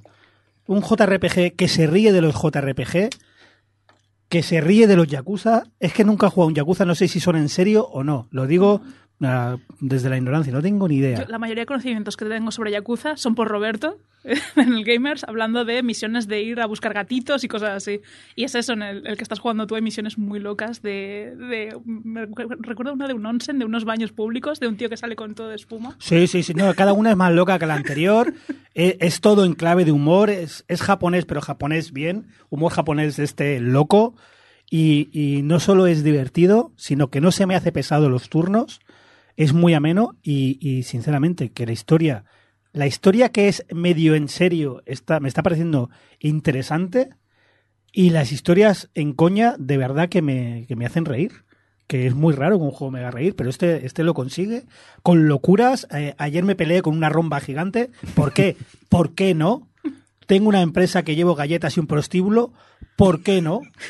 Eh, eh, la última misión es de un masoquista que va vagando por las calles de Japón porque le han pegado tanto que tiene la piel muy dura y ya no le duele nada. Sea, todo esto es lo más normal. Hay locuras, pero me está pareciendo muy, muy divertido. Lo único negativo es que he llegado a un punto que es lo que pasa en todos los RPG japoneses, que es la barrera de no te dejo pasar, te voy a obligar a farmear. Buscado, he buscado en internet, evidentemente, y todo el mundo dice lo mismo. En este punto, capítulo 12, la dificultad pega una curva para arriba para obligarte a farmear, pero bueno, se, se hace ameno, me está gustando mucho y curiosamente yo estoy disfrutando un juego de RPG japonés. ¿Y está traducido y Castellano. todo eso? ¿En castellano, doblado? voce- no, voces en inglés o japonés. Sí. El juego te recomienda que la pongas en japonés. Vale la pena, vale la pena. Tiene muchas cosas japonesas, como que, por ejemplo, eh, los dos personajes femeninos que tengo son dos personajes de apoyo que solo curan. Un poco más, le puedes cambiar la profesión y bueno, eso ya meterse en fregados, que me da pereza. Yo es que lo regalaron en Play, en el Plus de la Play, lo que pasa es que el juego estaba en japonés No, y con subtítulos en inglés no. solo. Regalaron no, el no, creo. sí, no recuerdo cuál era. Creo que el Yakuza 0, pero el, solo había subtítulos en inglés, no había siquiera subtítulos en Sí, es castellano. uno de los motivos por los que me daban pereza los Yakuza. Por eso y porque tienen fama de juegos muy grandes, muy densos, muy, muy poblados. Este está, está bien. No se me ha hecho nada pesado, la verdad. Y lo recomiendo mucho. Y sobre todo lo que decía Alex, está en el Game Pass. Te lo bajas, lo pruebas. Que no te gusta, lo borras. Yo lo he hecho con 50 juegos, no pasa nada. Pasas a otro. Y lo típico siendo de una saga o serie, mm, no necesitas saber nada del universo este disfrutarlo. No necesitas saber nada. Sí que me he dado cuenta, justo aquí donde, donde me he quedado, capítulo 12, que presentan a personajes como si fueran súper importantes, pero más que algo que afecte al juego, es algo que creo que si eres fan de la saga, son unos guiños que te harán ilusión ver. Pero si no lo eres, dices, hostia, qué guay. Y pa'lante, ¿eh? Pa'lante. Muy bien, muy bien, muy divertido. Muy divertido. Pues nada, eh, aquí tenéis el comentario del Yakuza Like a Dragon, que nos ha traído Johnny. Y Adri, eh, cuéntanos mientras nos vamos a tomar algo al bar. ¿A qué has jugado? Os odio. no puedo eh, eh, emo- emocionarme con las cosas. Eh, pues que me ha gustado muchísimo el Bioshock, de verdad os lo digo. A ver, iba a decir contra todo pronóstico, no, o sea, realmente tenía muchas ganas de jugarlos porque, gracias Aida, porque mm, el rollo es mi rollo total, pero efectivamente siendo un first person shooter, pues siempre me había, me había tirado para atrás. Y, y me ha gustado mucho, porque además tiene todas esas cosas que me gusta de jugar a los juegos. que, porque aquí es, es eso, es una eh, interactividad que tiene mucho sentido, tanto por el rollo ambiental como por el rollo narrativo, porque bueno, ambien- ah, eh, lo que es artística, o sea, sí, la narrativa ambiental, el rollo que tiene eh, artístico, un poco art deco, un poco steampunk, eh, retrofuturista, tal, eh, es, es espectacular, es precioso el juego todo el rato. eh, y el diseño de sonido, todo me parece espectacular. Eh, y luego la historia.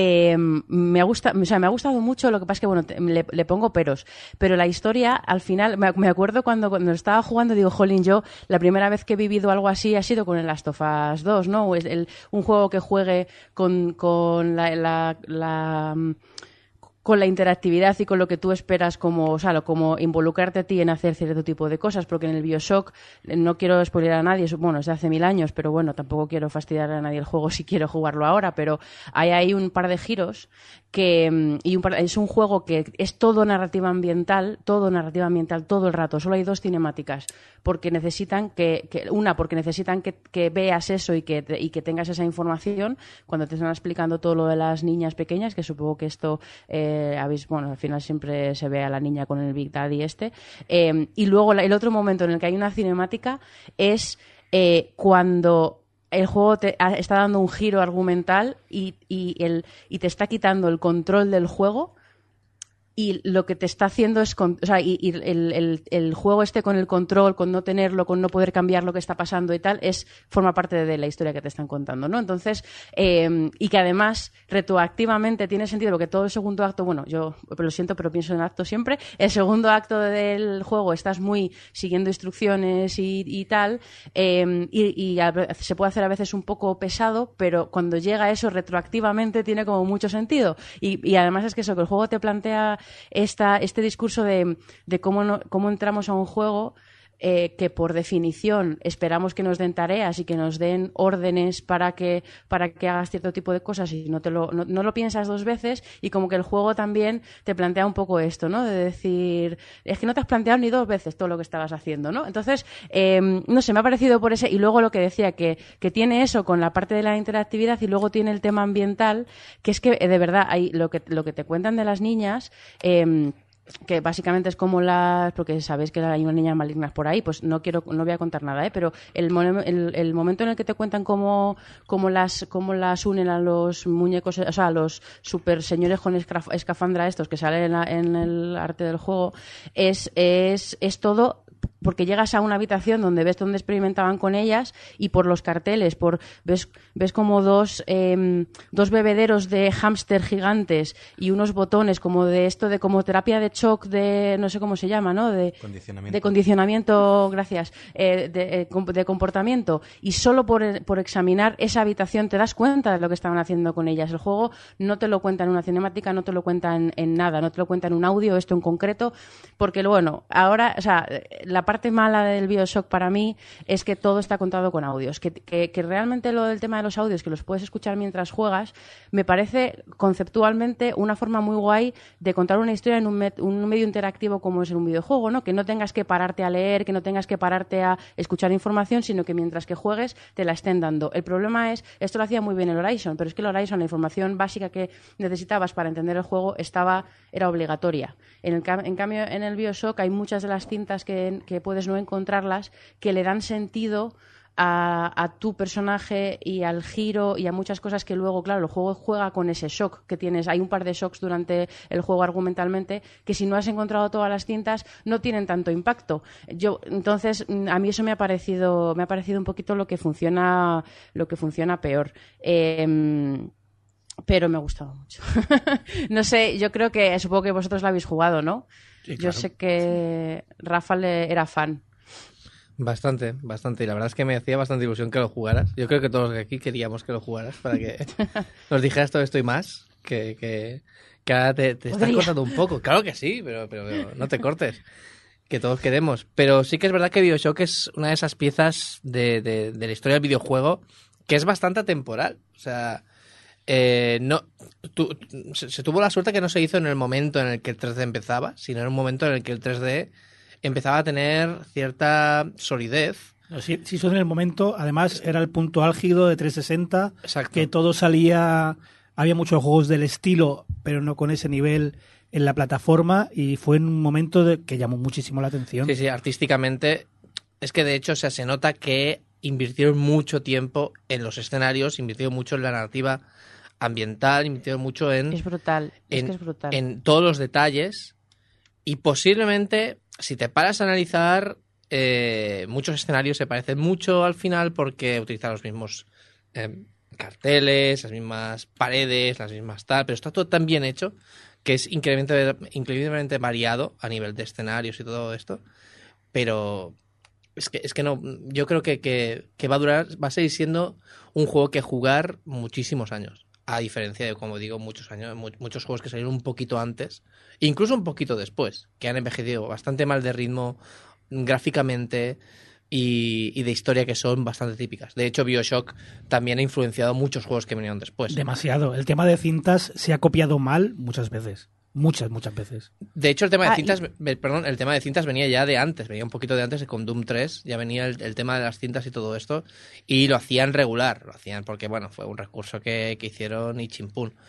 Y, y Bioshock lo vino, lo vino a hacer bien y lo vino a hacer interesante. Otra cosa de, es un poco en la línea de lo que estaba diciendo Johnny, que me, que me ha gustado mucho y que yo venía, vine aquí a quejarme de qué juego era que me quejé de, ah, el, el- el God of War, que me fastidiaba mucho en estos eh, juegos de acción que tienen parte un poco RPG, que tienes tantas personalizaciones, tantas armas, tantas historias, y me, me carga un poco tener que estar tanto tiempo metida en, en menús y todo eso. En el Bioshock está súper bien hecho. No sé si es un proto RPG de este rollo, con que tienes todas las mejoras personales de los de las como las habilidades que tienes tú, las habilidades que tienes en tus armas, las armas que vas cogiendo y lo vas haciendo según te vas encontrando eh, cosas por el escenario y es de- o sea, entra de forma súper natural, pero tienes todos esos elementos de personalización que además que siempre molan, ¿no? Que tú puedas irte por el lado que más con el que más cómodo te sientas, que es eh, pues como, o sea, yo aprendo dos, dos movimientos y ya con eso tiro para adelante. y y luego, pero lo que sí que otra cosa que quería decir que no me había acabado de convencer de todo era un poco el tema mm, eh, las decisiones morales del juego. Porque es que además es que la decisión moral del juego es lo de las niñas estas, cuando la primera vez que te encuentras una, te dicen puedes o matarla, no, no es matarla, pero bueno, es algo, es, algo similar, o, o salvarla. Y depende de lo que hagas, pues consigues más de una cosa, o sea, más de, un, de una especie de, de químico que estás reco- recopilando o menos. Eh, claro, es como, ¿y esta decisión de mierda? O sea, ¿en qué momento y sobre todo porque dentro de toda la, de toda la, mm, el argumento que tiene el juego y hacia dónde va y lo que te están contando del personaje, lo que te están contando de cómo se creó ese universo y lo que está te- no tiene sentido la parte mala. Y sobre todo que luego lo mire yo es que soy me cuesta mucho ser ser mala en, las- en los juegos per se, pero encima si es matar a niñas quiero decir yo las salvé a todas, pero estuve entonces conseguí el final bueno que para mí es el final que tiene lógica, pero luego estuve mirando y con que solo mates a una, o sea, no ti- ni siquiera tienes capacidad de aprender como jugador. En cuanto, en cuanto ya has elegido matar a una de ellas, ya ves el final malo, que, los- y no que para mí no tiene ningún sentido con todo lo que te ha contado el juego. Y no sé si es que era una cosa a lo mejor de que ellos querían explorar esto de, de las Choices Matter o lo que sea, pero, pero o que a lo mejor en un- en un- era un momento de la historia del videojuego que eso lo petaba, entonces lo metieron con calzador, pero me resultó rarísimo que metieran esa- esas opciones en el juego, la verdad. Bueno, es una manera de alargar el juego. Si te equivocas y matas a una de las niñas, pues tendrás que volver a jugar para o cargar la partida otra vez y dices, mierda. Pero igualmente es, es un tema de alargar el juego. Generalmente, la gran mayoría de los juegos que tienen múltiples finales no tiene otra justificación. Porque no Pero son... no creo, pero entiendo, pero no creo que sea un juego que te ofrezca tantas opciones rejugables. Quiero decir, Sí, que sí, va a ser exactamente el mismo juego. Por, por- por no eso es- mismo, es decir, simplemente por ver el final diferente, es que no tiene otra explicación. O sea, es decir, es por darle un puntito más de rejugabilidad extra, que es lo que sí que se empezaba a llevar en aquel entonces. Es decir, los juegos rejugables con una narrativa muy concreta mm, no son, bueno, han existido siempre, por supuesto, pero realmente tan potenciados como hizo, pues como hacen las obras de Ken Levine, eh, pues eh, claro, es que hay un antes y un después, vuelvo a decir, de, Bioshock. Y en este caso, en esto, vuelvo a decir, aunque ya habían juegos antes que ofrecían múltiples finales, etcétera, etcétera, etcétera, en Bioshock lo hizo, pues, bueno, de una manera muy sencilla por intentar estar dentro de, de esta onda, que yo creo que no hacía ninguna falta, sinceramente. Yo creo que esa opción no hacía ninguna falta. Y, y, y el final, pues, el final bueno, pues yo creo que es el final más coherente, que, es lo que estás diciendo tú. Y el otro final, pues, es, un pegote que simplemente ha hecho por fastidiar y que tengas que volver a jugarlo. Pero bueno, pues sí, o sea, está, está la trilogía remasterizada para la Switch ahora mismo. Bueno, creo que también estaba para PlayStation hace relativamente poco. Sí. Que- creo que la- lo tengo, porque lo dieron con el Plus incluso. Pero Sí, sí, bueno, me suena que lo han dado por el Plus. Creo que lo han remasterizado y lo han dado hasta en la Epic Store puede que le hayan dado. No, y en Steam. En Steam te lo dan. te lo- el remaster, Sí. si ya tenías el anterior, te lo El daban Steam era gratis. si tenías el anterior te lo... yo- De hecho, te lo machacaba.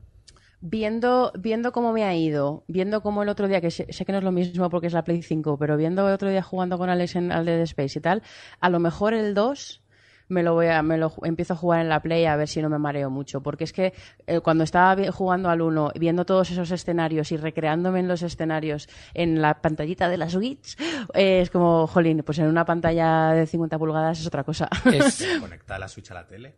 No, la gracia es que la- lo que me pasa a mí es que al ser la pantalla tan grande, en la, la- la primera persona me marea. Al estar en la pantalla más pequeña, eh, ahí es cuando no me marea. no creo que sea Adriana por el tamaño de la pantalla. Ya, ya lo ¿eh? sé, no Yo lo creo sé, que es limitación de la Switch, que te da Por algún eso- tirón o, o el juego. No. Yo juego perfectamente a juegos de primera persona y no te voy a decir título porque ahora mismo no me acuerdo de ninguno. Pero ha habido un par o tres de juegos que me han mareado. Y es por algo que hace el juego. ¿En la Switch o en.? Vale, No, no, pero en- que la Switch no me he mareado, ese es el tema. Pero, por ejemplo, para que entendáis mi nivel, en el Uncharted 4, ¿os acordáis que... ha- y encima que era un remaster, no, en el Uncharted 4 era directamente para el Play 4, bueno, da igual. Eh, había un nivel que era que vas con el coche, y vas conduciendo y, y tienes al coche, de la- o sea, como si fuera un juego de, eh, de conducción, pero es una montaña que tienes que estar todo el tiempo eh, pues serpenteando, ¿no? Me mareaba, con- o sea, después de un rato jugando a ese nivel, tenía que dejar de jugar al Uncharted porque me empezaba a sentir el estómago revuelto. O sea, y ni siquiera es una primera persona. Y, es todo porque estaba también muy cerca de la tele, la tele la, la tengo muy grande para el salón que tengo, a lo mejor, y, y me mareaba. Entonces ese es mi problema. Por eso lo de verlo en la Switch. Y en la Switch no me he mareado. Pero bueno, voy a intentar con el 2 a ver qué tal me va, eh, si, si consigo no marearme, también un poco controlando controlando el movimiento de la cámara. O sea, lo que pasa con el, con el Bioshock también es lo que decía Rafa antes, cuando estamos hablando de la primera persona, que el Bioshock, eh, estoy yo ahí a por uvas, mira, qué cartel más bonito, y de repente me empieza a venir gente ahí a matarme y entonces me vuelvo un poco loca y empiezo a correr, porque yo soy de, corre, corre, corre, te pego, corre, corre, corre, te pego. Y, y entonces a lo mejor por eso ese frenetismo pues hace que me afecte también más, pero en fin.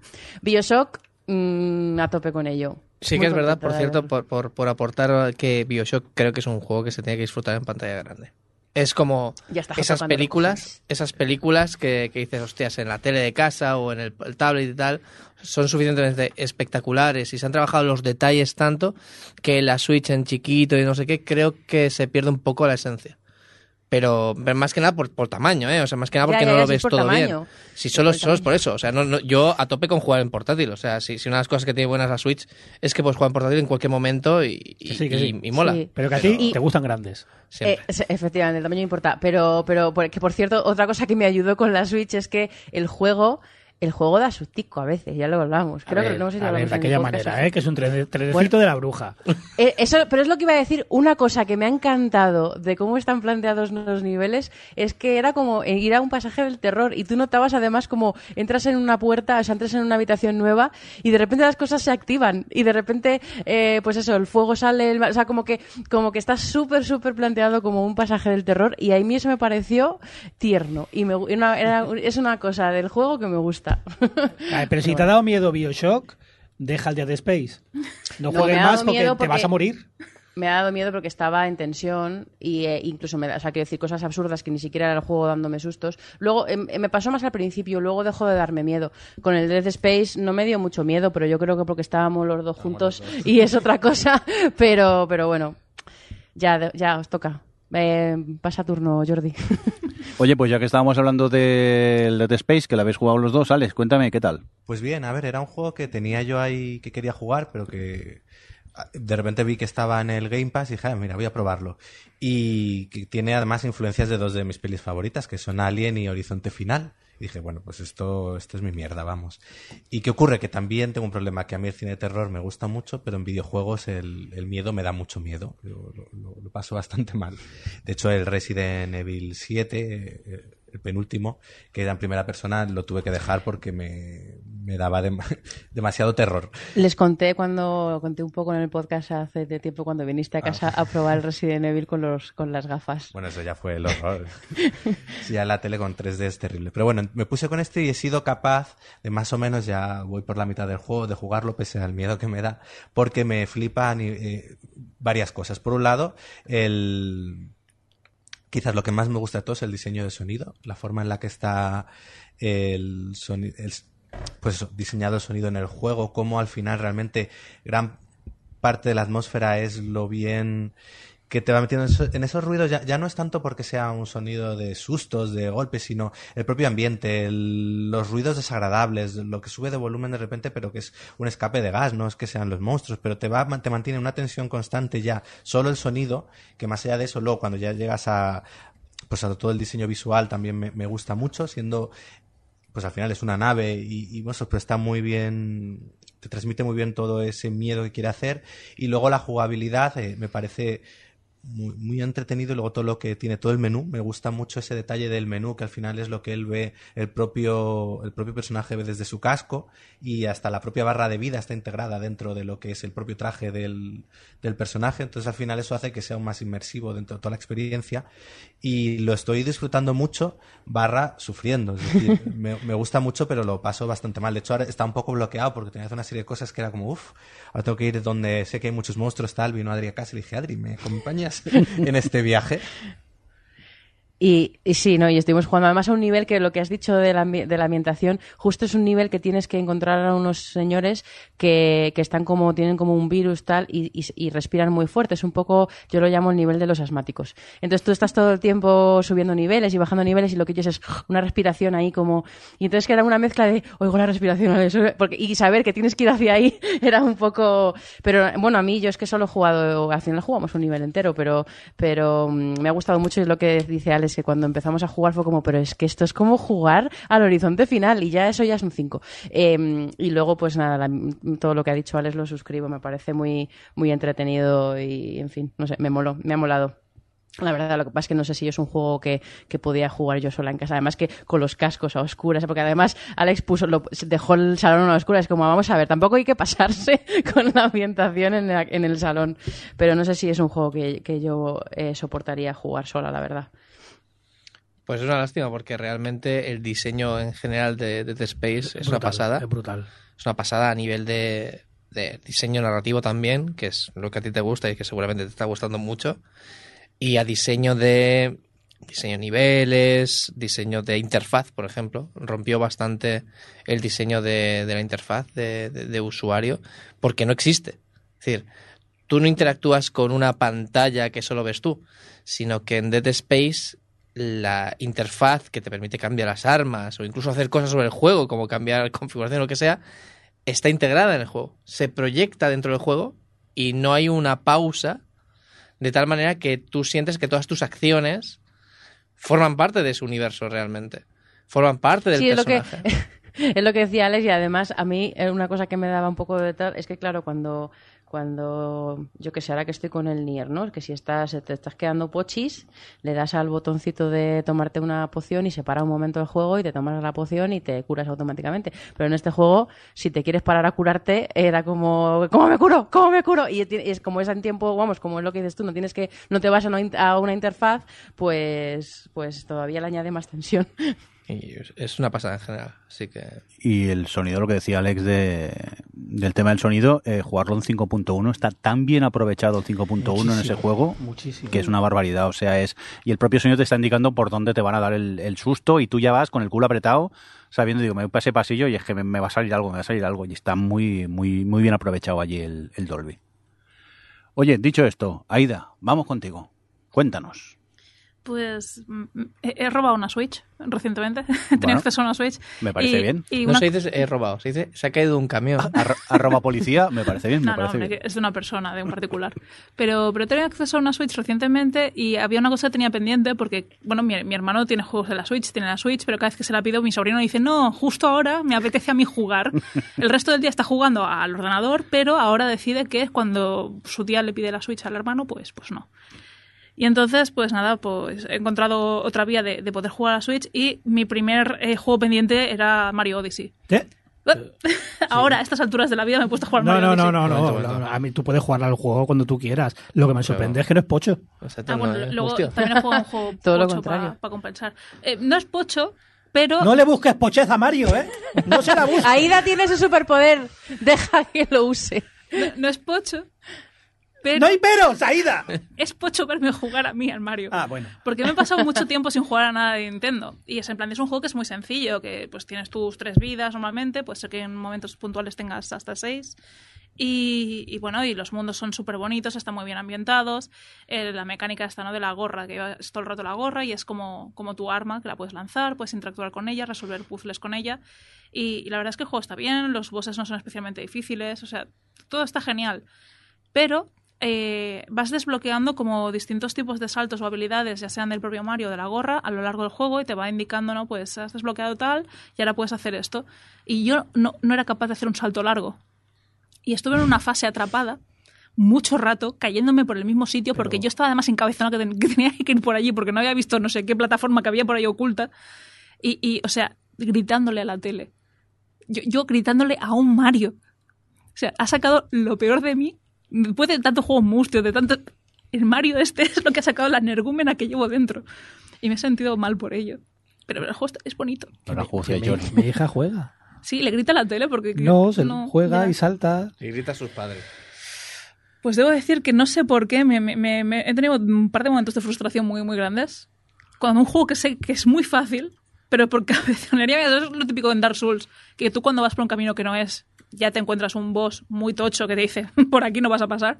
Pues en en Mario no, eso, eso no está. Y entonces, pues es el, mi perder monedas constantemente el que me hizo decir, creo que por aquí no era.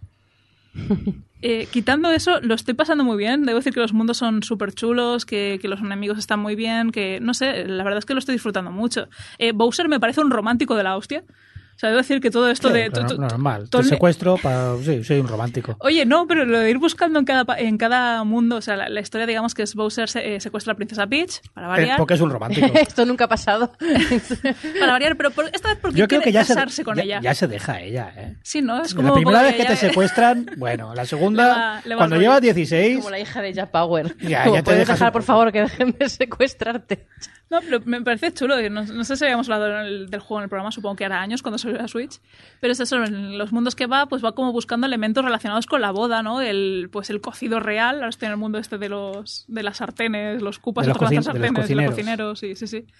Pero pues ya tenemos el ramo para la ceremonia, el vestido de novia, la tiara, el... Yo no recuerdo que, que consiguieras habilidades. Recuerdo el juego, recuerdo que en cada mundo haces algo diferente, que esto Nintendo lo hace mucho. Cada mundo mecánica nueva, pim pam, y al siguiente me olvido de ella.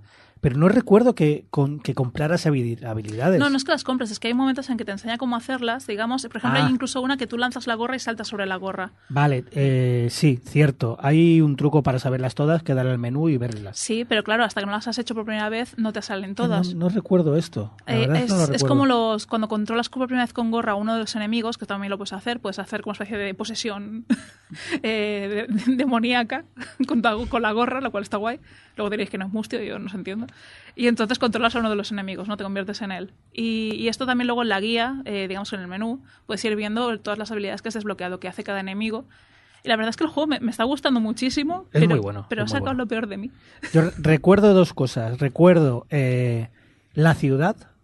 Sí, la ciudad me urbano. parece un nivel mm, de decir Nintendo, esta es mi historia y te la presento así y te va a encantar y chapo. Y el final del juego no que hace algo parecido y también es esta es la historia de Mario, te la presento así y dices, chapo, así se hace un homenaje a un personaje de videojuego. Es que en realidad es eso, es todo el rato como muy homenaje y sobre todo eso en el mundo urbano, pues eh, claro, te reencuentras con un personaje que llevaba tiempo desaparecido de la- del mundo de, de Nintendo, ¿no? Que es Pauline.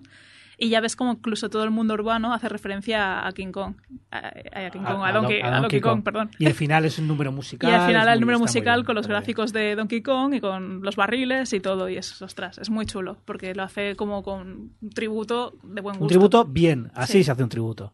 Y sobre todo a mí lo que me gustó fue el, el modo asimétrico de jugar a dobles.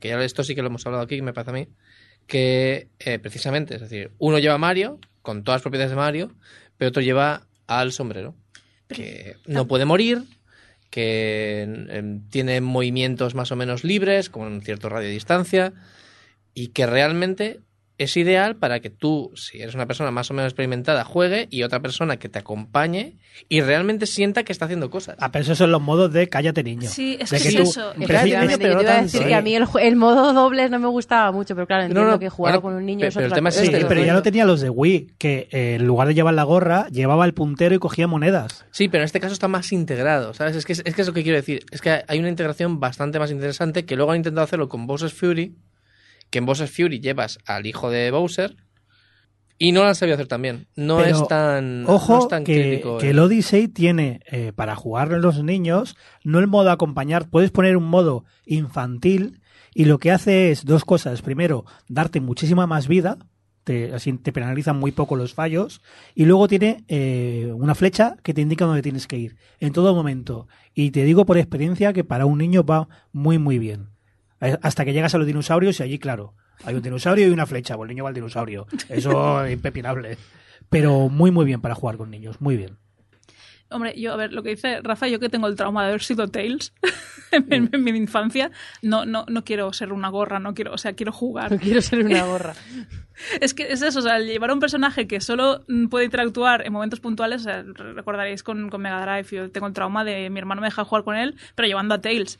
Claro, Sonic va rapidísimo, me saca de plano todo el rato y luego, ay, necesito subirme aquí, Tails, ven. Y yo, sí, ahora y me, da- me ponía a volar dando vueltas a mala hostia por toda la pantalla, bien lejos de él, en plan de, pues ahora te esperas aquí. ahora te esperas aquí, aquí a que a mí me dé la gana de volar y hacerte de helicóptero para subir. Y, y es, es- tengo el trauma, yo no quiero ser la gorra. No, pues no sea la gorra, ese Mario. ya, claro. A ver, convence tú a alguien que te haga de Tails a estas alturas de la vida. Venga, eh, dejamos el Mario Odyssey de lado y Rafa, cuéntanos.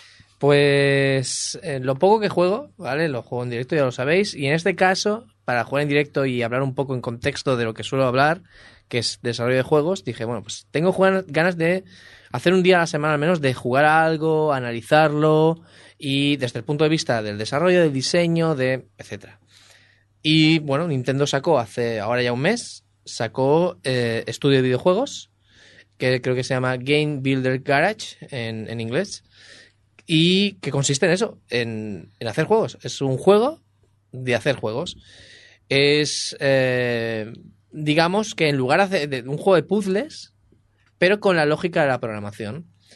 Eh, no, no utiliza código. No utiliza código. Si ahora estáis pensando que, que aquí va a ponerse a programar la gente con ratón y teclado, no es exactamente así. Es, es, utiliza un lenguaje visual, un lenguaje con un paradigma que estamos acostumbrados en algunos entornos de desarrollo de videojuegos, que, pues, como por ejemplo Visual Scripting en, en Godot, Blueprints en Unreal o Bolt en, en Unity, que consiste en poner cajas en la pantalla, cajas con una lógica, y enlazar estas cajas entre ellas, pues por ejemplo, la caja de el control de- del joystick, por ejemplo. Palanca. La caja, la palanquita. la, y luego la caja de un personaje. Enlazas la caja del control del joystick con el personaje y ya puedes mover el personaje por pantalla.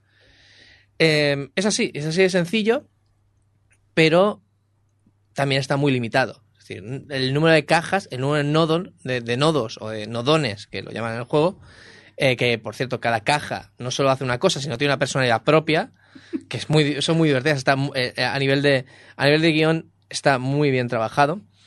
Eh, está muy limitado a, creo que son 512 nodones, es decir, 512 cajas en total que puedas poner. Eh, pues est- estas cajas que vas poniendo en el escenario, muchas de ellas tienen representación gráfica en lo que es el universo del juego. Es decir, que cuando pasas de el modo programación al modo jugar, hay cajas que, por ejemplo, es un prisma, ¿no? Que es un cubo, que tú puedes alargarlo para dar una forma más, más grande o más pequeña o, o lo que quieras. Y eso, pues, pues yo qué sé, pues puedes hacer niveles con esto, ¿no? Puedes hacer paredes, puedes hacer escaleras, puedes hacer muros, lo, lo- lo que haga falta, ¿no? Con, con un nodón de, de tipo prisma o, por ejemplo, hay una esfera o hay una sirena o, o incluso hay un atún, ¿no? Hay cosas así. Sí, hay un atún. Hay un atún. Un, pe- o un sea, pescado tal cual. puedes poner un atún ahí para, para interactuar con él. Y bueno, la verdad es que a nivel de diseño, de experiencia de usuario, es decir, tal como han diseñado los tutoriales, tanto como han diseñado el universo, de, de- que son cosas inanimadas, son bloques, ¿no? Que están ahí en pantalla que no tienen más que eh, lógica detrás. Ostras, pues es que es muy agradable todo. Es que es súper agradable. Cuando haces algo bien, el juego te felicita, te dice, bien, lo has hecho muy bien, guau, qué guay, Además, qué bien programas. Cada, qué cada bien". uno de los nodon te va diciendo cosas, pero además todos con su personalidad. Exacto. Es decir, que por ejemplo, si utilizas un nodon de algo artístico, pues luego te dirá algo como qué obra de arte más bonita has creado o algo así. Es todo como ajustándose a cómo hablan ellos en función de la personalidad que les han dado. Y, y, y todo está, como precisamente, todo está muy bien localizado, todo está muy bien adaptado al español. Y yo qué sé, o sea, hay el nodo. El no- hay un nodon mustio. hay, hay un nodo mustio. Es ¿cuál el nodon de reintentar. Y está siempre como muy amochado, como muy triste, como muy... Ay, y, y es una angustia, es una agonía. Así que cada vez que aparece te cuenta una historia de, de alguna cagada que ha metido y que le gustaría reintentar las cosas para hacerlas bien. Y es como... Es, es, es maravilloso. Es el mejor nodon de todos. Y, y de verdad, o sea, es. No lo considero una herramienta, es decir, mucha gente, eh, claro, es decir, con. eh, no sé si os suena otro, otra cosa similar que es un juego para hacer juegos llamado Dreams, que está en PlayStation 4. Dreams es. Lo he, una sufri- lo he sufrido. eh, Dreams de, de- de- es- está creado por Media Molecule, que es los creadores de Little Big Planet. Que Little Big Planet, a su vez, es un juego que te permite modificar el propio juego para seguir adelante, para resolver ciertos puzzles y demás, y tiene un modo libre que te permite crear juegos. Entonces dijeron, ¿por qué no llevamos esto un poco más allá? Y eh, bueno, y creamos, y creamos un juego de hacer juegos. La diferencia que hay básicamente entre el Dreams, para mí, ¿eh? es decir, esto es 100% opinión, pero eh, la diferencia más grande que hay entre el Dreams y esto, que es estudio de videojuegos, es que en Dreams te lo tienes que tomar bastante más en serio y tardas bastante más en tener algo interesante. Es decir, ostras, te tienes que volcar, te tienes que volcar en Dreams para poder sacar algo divertido. En estudio de videojuegos no, en estudio de videojuegos con cuatro chorradas ya te lo estás pasando bien.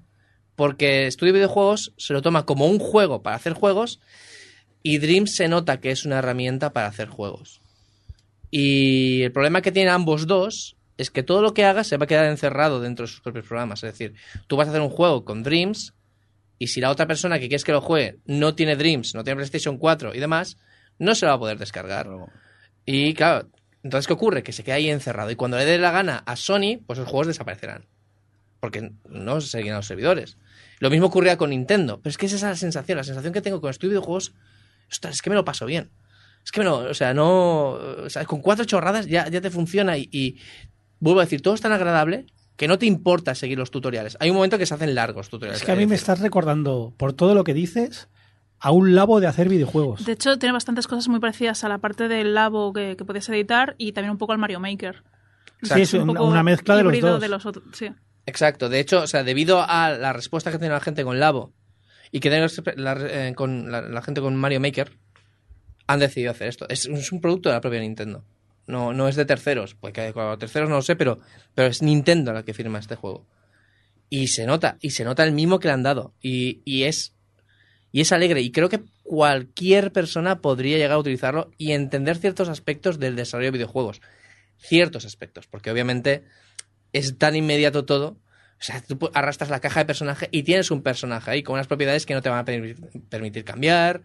Y por lo general tú la lógica la pones por otro lado, que no es exactamente que por la interfaz. Bueno, es igual. Hay muchos cambios que hacen que un desarrollo de un videojuego real sea bastante más complejo que esto.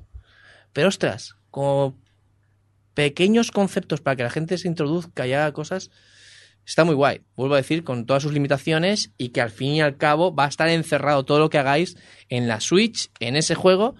Y bueno, luego lo podéis compartir con otros que tengan la Switch este juego, pero vuelvo a decir, se queda ahí encerrado, no es algo que hagáis y luego podéis jugar en PC o en móviles o lo que sea. Tampoco creo que aspire nada más. Igual que los, el Mario Maker aspira a lo que es y bien divertido que No, es. no, no, sí, sí, por supuesto, pero hay gente que lo está tomando como una herramienta y joder, o sea, están haciendo virguerías, pero dices, el tiempo que necesitas para hacer esto, si realmente te lo quieres tomar en serio, hay herramientas que las aprendes y estás haciendo un juego de verdad que luego puedes publicar, puedes compartir de manera más abierta, de manera más, no sé, pública, que no necesita una, Play- una Switch o en el caso de Dreams una PlayStation y los juegos en cuestión. Simplemente esa es mi única crítica. Por bueno, lo pero el juego te puede picar el gusanillo para que investigues más. Sí, sí, sí, sí, sí, por supuesto, por supuesto. ¿Podríamos hacer? No iba a decir, podríamos hacer un programa en el que hablemos de herramientas con las que se hacen juegos. Podríamos. Para- Algún día, algún día. O, no, o no. ¿O no? De todos modos, también estudio de videojuegos, eh, hay una parte de tutorial bastante larga donde tienes que hacer unos, no sé, son 5, 6, 7 juegos, eh, que son los que te van explicando un poco todas las mecánicas que vas a poder poner en juego. Hay cosas muy chulas, como por ejemplo el concepto de power up, ¿no? De que te enseñan a programar como al coger una manzana, luego puedes golpear, que es una habilidad que no tiene per- tu personaje hasta entonces.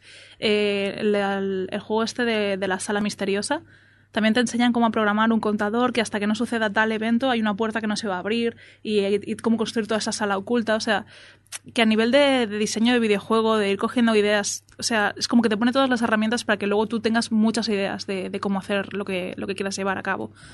Y la verdad es que me ha parecido muy chulo, que pensaba que sería mucho más limitado, que lo es a nivel programación de un videojuego, pero todas las cosas que tienen en cuenta, por ejemplo, el, eh, la velocidad de, de los proyectiles, eh, que la puedes ir alterando, que puedes alterar la- el cómo saltas, si este objeto puede destruirte o no, sí. No sé, eh, creo que, que está muy chulo, sobre todo para ayudarte a empezar a pensar conceptos de lo que puede o no hacer un elemento en un videojuego. Es algo muy pensado para gente que se está iniciando, para chavales, o sé que sepan leer, eso sí, porque no hay voces. Las, bueno, las voces que hay no, no son habladas, son Y como... hay mucho texto. Sí, mucho. Mucho pero, texto. pero es muy chulo. O sea, quiero decir, está hecho todo con mucha A gracia. ver, no creo que es- mm, aprendes a leer bien, bien 7, 8 años. No creo que sea un juego para un niño No. de 5. No, Esto no, yo no. creo que va de 10, 12. Es un juego para niños de 5, acompañados de padres 100% Sí. y explicándoselo todo y Mm, aplausitos y aplausitos de que bien ha salido todo, pero no es para que luego dejarles libres y que hagan lo que quieran. No. Si quieres hacer, mira, mira, mira qué hacemos, mira cómo se mueve, jijaja, con un niño de 5 años puedes hacer. Pero mm, incluso ahí ya cuesta, yo creo que va a costar. Pero, ostras, mantener atención. Yo que la atención la tengo regulinchis, eh, a mí me costaba bastante y sabía lo que estaba haciendo. No. Pero se me cruzaban los ojos con algunos textos, ¿sabes? Decir, madre mía, o sea, llevo aquí una hora y media con la mierda tutorial que, que me está costando la vida. No, no porque sea difícil, sino porque es que avanza, Son por favor. 90 minutos algunos de los juegos. Pues eh, el 90 tutorial son minutos. 90 Sí, sí, sí, minutos sí. de ir haciendo. Madre mía, Nintendo fichando Pero Kojima. igualmente, o sea, igual- igualmente en cada Estudio de fase. videojuegos Director's Cut. No, pero es que igualmente en cada fase te hacen como una especie de recordatorio de en el paso previo hemos aprendido a hacer esto y esto y esto. Y ahora en el juego, pues hacerlo. Incluso te dejan el modo juego para que pruebes la, la última mecánica que has implementado. Pero en el labo había cámara rápida. En el labo decía, ¡uh, qué tostón! Cámara rápida. No, aquí no puedes. Pues no, aquí no. Aquí te lo lees, lo miras, e incluso pues tienes que hacer caso de lo que te están diciendo Bob y Alice, que son puntitos parlantes que te van guiando por el juego. Lo que tiene que hacer Nintendo es sacar de una vez ya el Zelda Maker. Sí, por supuesto. No tardarán, no tardarán. ¿Visto lo visto? Uh, no sé, si no lo han sacado con el aniversario, mm, es que eh, no han sacado nada con el aniversario. ¿Qué han hecho con el aniversario? han sacado una consola que Nada, puedes una comprar mierda. baratica. Que voy a comprar 12, ya lo sabéis, pero no. Venga, vamos a dejar este estudio de videojuegos de lado y, a ver, sector Madrid, ¿cuál de los dos quiere hablar del Nier Replicant? Porque lo habéis jugado los dos. Alex, me señala Adri. Pues sí, voy a hablar del Nier Replica versión 1.22474487113, que es el nombre que tiene el juego. Dime que lo tienes apuntado. Y hasta aquí nuestro comentario sobre el Nier Automata. Yo lo he visto decirlo mirando a cámara, así que... No, no, lo tenía aquí. y bueno, pues esto es un es una mezcla entre remaster y remake, porque lo que coge es el juego original y le mete algunas mejoras a nivel de, de sistema de sistema de batalla, de los menús, eh, a nivel gráfico le da un, un lavado de cara bastante bastante interesante. Y luego además es, un- es curioso porque Nier era un juego de, de hace 10 años eh, que salió con dos ediciones, una en Japón, que era protagonista era un, un niño, y luego en Occidente se consideró que esto de que tuviese un niño protagonista no, no iba a vender. Un niño andrógino, o sea, femenino. Un niño era como algo muy femenino y tal, y entonces decidieron cambiar al protagonista y pusieron a, a un señor que era que juega el papel de padre de, de- de un personaje. En vez de ser en el juego original es el hermano de una chica, pues aquí deciden cambiar y ponen a un señor enorme y musculoso y es el padre. Entonces el juego, pues aquí en Occidente se llamó Nier Gestalt. Pues lo que han hecho con este remake remaster es traer la versión realmente la original, la de Japón, en la que manejas al chaval. Y, y bueno, y eso entonces le han dado un, un buen lado de cara y bueno, me puse yo con él después de haber jugado yo, porque lo han sacado ahora y bueno, yo había jugado a Nier Automata en su momento, lo que pasa que bueno, Nier Automata eh, me gustó bastante, pero solo, solo me pasé el primer final, era un juego, ahora lo he retomado, que me parecía muy original en el tema este de cambiar un poco los puntos de vista en el juego, cambiarte las mecánicas conforme lo vas jugando, con una historia que en principio parte de algo muy manido y luego va desvelando capas que te sorprenden. Pero bueno, me quedé ahí, me, me gustó, pero bueno, ahí lo dejé. Y, y hablaba muy bien de este Nier réplica, me puse con él, la verdad que decir que me ha sorprendido muchísimo.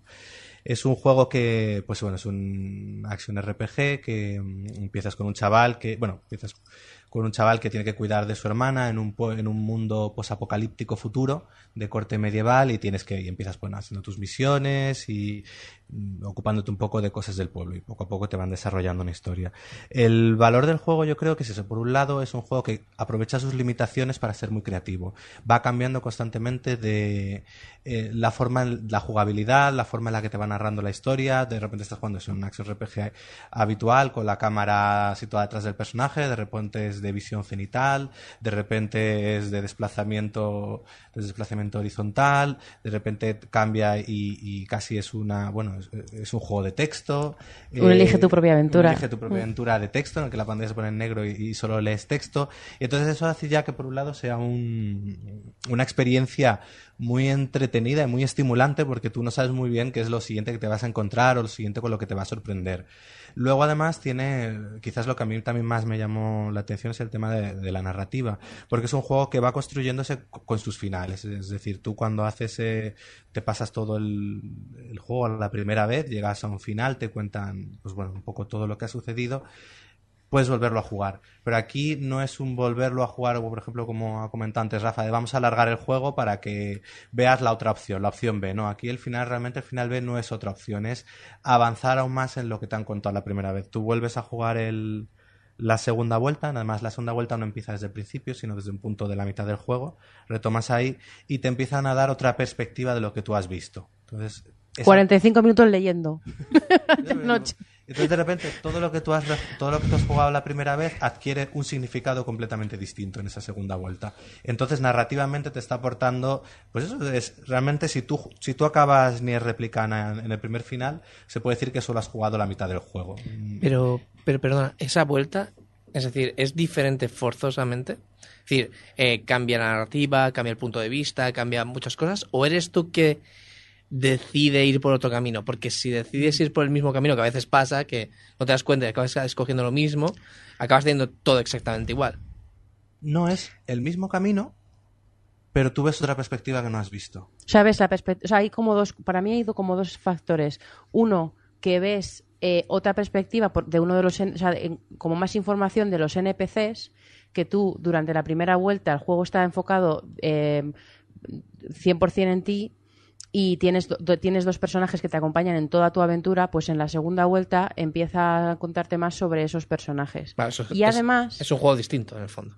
es un juego distinto en el fondo y además hay otro nivel y es que claro, eh, durante la primera vuelta el juego se estaba guardando el giro final en el que te explica qué está pasando y por qué esos personajes están ahí, cómo funciona eh, el aspecto mágico del juego, por así decirlo, ¿no? Entonces, eh, la información que tú, como tú procesas las cosas que te van pasando es diferente. Entonces, en el la segunda vuelta, como el juego ya sabes que tú toda esa información la tienes, ya no solo es que tú interpretes mejor lo que estaba pasando, sino que además el juego elige ir un pelín más allá y ya que estás, ya que lo sabes, entonces ahora los personajes van a decirte más cosas, van a reaccionar de alguna forma, van a eh, vas a empezar a ver la perspectiva también incluso de los de los antagonistas que tienes en el juego, o sea, es como es otro juego, es otro juego, es que mola mucho eso.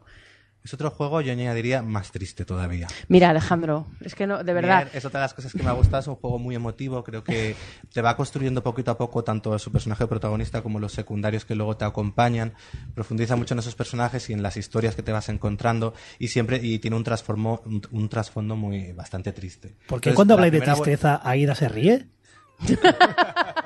Está apuntando. No, Se está fregando las manos ahí. Jugar juego mustio. ¿No jugaba a esto? No. Yo te apunta, dije- apunta. yo te dije- Ah, apunta. Yo te dije, Aida, que te iba a gustar, porque además ya no solo es que las historias, incluso la- yo he jugado muy pocas secundarias, pero las pocas que he jugado, que eh, te las, las- te las- se las contaba, es que no las había jugado, era como, es que hasta, hasta para ir a rescatar a un perro lo tengo que pasar mal, de verdad, yo no puedo un mes con este juego ya. Y, y, y ya cuando, bueno, anoche que justo llegué al, al final y vi todo el final, entonces te- toda la- la backstory de uno de los NPCs te la cuentan y está también horrible, es como, madre mía, qué intensidad. Entonces eso, va, va sumando y al final creo que son... El juego original tenía cuatro finales, luego con este remaster, remake, han añadido un quinto final que es el que hace un poco de nexo de unión con Nier Automata, porque este juego es como mil años o por ahí previo a lo que luego se ve en Nier Automata. Realmente al, al final tampoco están conectados poco más allá de un poco escenarios y algún guiño. Pero bueno, con- van a construyendo finales que al final es eso, que no es tanto eh, jugar lo mismo como ir ampliando lo que te están contando y al final lo que te quiere contar el propio autor. Entonces, mm, no sé, me ha- a mí me ha gustado mucho por eso, por, y bueno, y luego visualmente me ha, gustado, me ha encantado, la música, La música me preciosa. parece alucinante y, y es un juego que me llena a nivel jugable, pero también a nivel emocional. Bueno, he llorado con lo que no está escrito en algunos momentos y, y la verdad es eso, decir, jolines, me lo paso muy jugando, pero a la vez me hace sentir algo y, y luego creo que tiene un valor y es que eh, aprovecha que porque a veces hay juegos o por ejemplo lo- que que bueno pueden ser más como películas y que a la hora de contarte algo pues bueno puede tirar más de cinemáticas o de tal. Aquí creo que gran parte del valor de lo que te cuente y de cómo te hace sentir es porque aprovecha el propio medio del videojuego y aprovecha que eres tú quien está manejando al personaje y haciendo ciertas cosas que si en un medio audiovisual, en un, digo, en un medio, en una película, en una serie, no te transmitiría, porque aquí la importancia es que seas tú quien está llevando a cabo las cosas. Entonces, no sé, me parece un juego que tiene sus fallos, por ejemplo, el tema de las misiones secundarias, pues son muy de recadero y no, no aportan mucho. El tema de llegar al tercer y cuarto final tienes que farmear todas las armas y es un poco rollete, pero pero luego creo que todo lo positivo que tiene eh, merece muchísimo la pena. Yo es un juego que recomiendo. De hecho, de lo que he jugado en este último año, es lo que más me ha gustado. ¿Cuántas Ah. horas habéis dedicado? Yo llevaré unas 30, A ver, yo cuando digo horas, yo soy, yo, yo soy un poco malo jugando. Alex, tenéis que pensar en la mitad, más o menos. Claro. Yo llevo 30 horas, 30 y pico, eh, que estoy a punto de terminar, llegar al tercer final, solo que se lo dejé a Adri porque quería que lo jugase. Eh, pero bueno, más o menos se dicen unas 40, o sea, te has pasado todos los finales. es que soy Yo más lento. anoche llegué al primer final y, me ju- y jugué como 45 minutos más o así y llevo 18 horas, más o menos. Luego las segundas vueltas, las siguientes vueltas también son mucho más rápidas porque tú ya vas con el nivel del personaje con el que has acabado la primera. Entonces, cuando te enfrentas a enemigos que en la primera vuelta a lo mejor estuviste 40 minutos para matarlo, en la segunda lo haces en menos y en la tercera pues ya en nada. Que vos estuviste 40 El minutos. del barco me costó un montón. Madre mía. Bueno, es que yo no, no voy a añadir mucho más porque es que lo ha dicho todo Alex. Al final a mí el- es eso, tiene la, la cosa emocional, tiene la cosa narrativa. Lo que ha dicho de, a mí una cosa que me ha gustado mucho es que eso, que de repente es, cambia el juego, de repente estás como en un Resident Evil, en el que además también te cambian la perspectiva, o sea, cómo puedes eh, eh, Manejar la manejar la cámara. Eh, De repente estás en el ro- un rollo hack, hack and slash isométrico, de repente, o, o- o lo que ha dicho el texto, a mí me voló la cabeza, porque además los- es muy meta, porque los personajes son conscientes que están en texto. Entonces, son, o sea, como es un mundo mágico, eh, y entonces es- son conscientes de que exis- existen en texto y en unas, es que claro, no es muy difícil explicarlo sin la trama, pero, pero, pero juega con ese meta de esa consciencia, no sé, como que tiene un montón de cosas súper originales y súper creativas y además luego la- los combates son sencillitos, pero es muy entretenido, la verdad, es muy dinámico y, a mí a mí me está gustando. Tengo curiosidad de, de seguir jugando a ver los resto de finales, pero pero también lo recomiendo. Venga, pues dejamos el Nier Replicant, pero creo que Alex todavía tiene que comentarnos un jueguito más, ¿no? Pues sí, el Quantum Break que lo vi en el Game Pass y dije, venga, vamos. Y dije, ¿por qué jugar al control Ah, no, no. que me ha dicho Adriana? Empecé el control y dije, esto no, esto no, ahora mismo no estoy yo del humor para jugar a esto. Uy. Del humor, lo estoy del humor. Es que me empezaron a matar mucho y yo pues no estaba. Y dije, bueno, pues me, me fui al Quantum Break, que es el juego anterior de, de Remedy, y me, me parece un juego bastante curioso. Primero, porque es una especie de mix entre videojuego y serie de televisión, porque está distribuido por capítulos en los cuales tú juegas un capítulo del juego y luego te meten un capítulo, bueno, son tranquilamente 20 minutos de imagen real, no es que sea una cinemática. Imagen tal. real, como en el expediente X. Sí, sí, es como tú de repente eh, tienes como, no sé, son, creo son cuatro actos cada juego y cada acto tiene eh, el acto del juego. Luego tienes un, una parte que ellos llaman el nudo, que también me parece muy interesante, porque en el nudo de repente pasas a controlar a los dos antagonistas.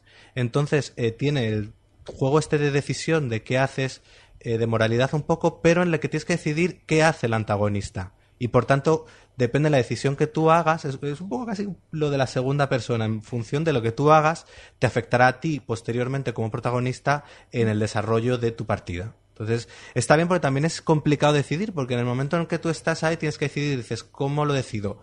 ¿Como el personaje malvado que tiene que hacer A o B? ¿O como yo que soy el protagonista que estoy jugando y no quiero que me hagan A o B? Entonces te pone ahí en una tesitura que me pareció narrativamente muy interesante. Y luego, después de ese nudo, te meten tranquilamente unos 20 minutos de, imagen real. En- porque además luego los, los personajes, las capturas, los personajes en- del videojuego son capturas de los propios actores. Por lo tanto, bueno, no resulta tan raro. El juego, bueno, es un shooter en el que, pues, de viajes en el tiempo, en el que además puedes controlar diferentes cosas, pues eso, crear burbujas de tiempo, eh, Es que me da mucha rabia porque tengo muchas ganas y solo está en Microsoft. Píllate una Series S que está baratilla No todo con es- el Game Pass y ya está. De verdad, todo el mundo se cree que somos Alex comprándose todas las consolas. Eh, entonces, bueno, me ha parecido bastante, me ha parecido un juego bastante eh, curioso, en, tanto en su mix ese de videojuego con serie como en la parte de decisión. Yo también lo jugué y muy de acuerdo en todo lo que ha dicho Alex. Eh, Alex, ¿no te da la sensación de que está todo está todo bien, pero que podía ser mejor si hubieran puesto unos cuantos billeticos más? La imagen Sí. real podía estar mejor. La- el juego, uh, la historia es muy interesante. La historia me interesó mucho. Es, es típica, pero está muy bien llevada y me interesó mucho. Y, y muy curioso lo de lo de llevar a- al antagonista también. También me pasaba como a él. Por un lado es como jugador, no quiero que me haga esto, pero por otro es, no, no, si yo soy quien soy, esto es lo que tengo que hacer porque es lo que me toca hacer. Intenté jugar así. pero me pareció muy interesante. Me dio eso, me dio un poco de pena de decir, si hubieran puesto cuatro con más, habría sido algo muy, muy, muy bueno. Sí, sobre todo la parte de tiroteos, la parte de shooter, al final es un poco monótona, pero al final casi todos los enfrentamientos bastante similares. Entonces ahí, pues bueno. Pero la, la historia era lo que me decía seguir, porque creo que era lo, es lo más potente. Bueno, pues hasta aquí el comentario de Quantum Break y ahora algo muy importante. Tengo hambre, así que nos vamos. Venga, va, que esto no puede ser. Eh, Alex, muchas gracias por acompañarnos, por estar hoy de invitado aquí en el Gamers Ocupados. Muchas gracias por invitarme. Eh, Adri, adiós. Ayo.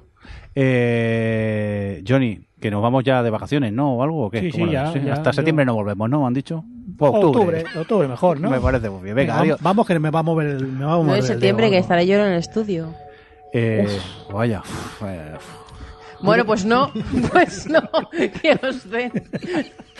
Aida, eh, gracias por estar por ahí. Hasta la próxima. Rafa, muchas gracias por estar por ahí. Venga, vacaciones. Y eso, venga, a comer, digo a vacaciones. Venga, adiós. Un saludo del señor Merindo. Adiós, adiós. Adiós. Adiós.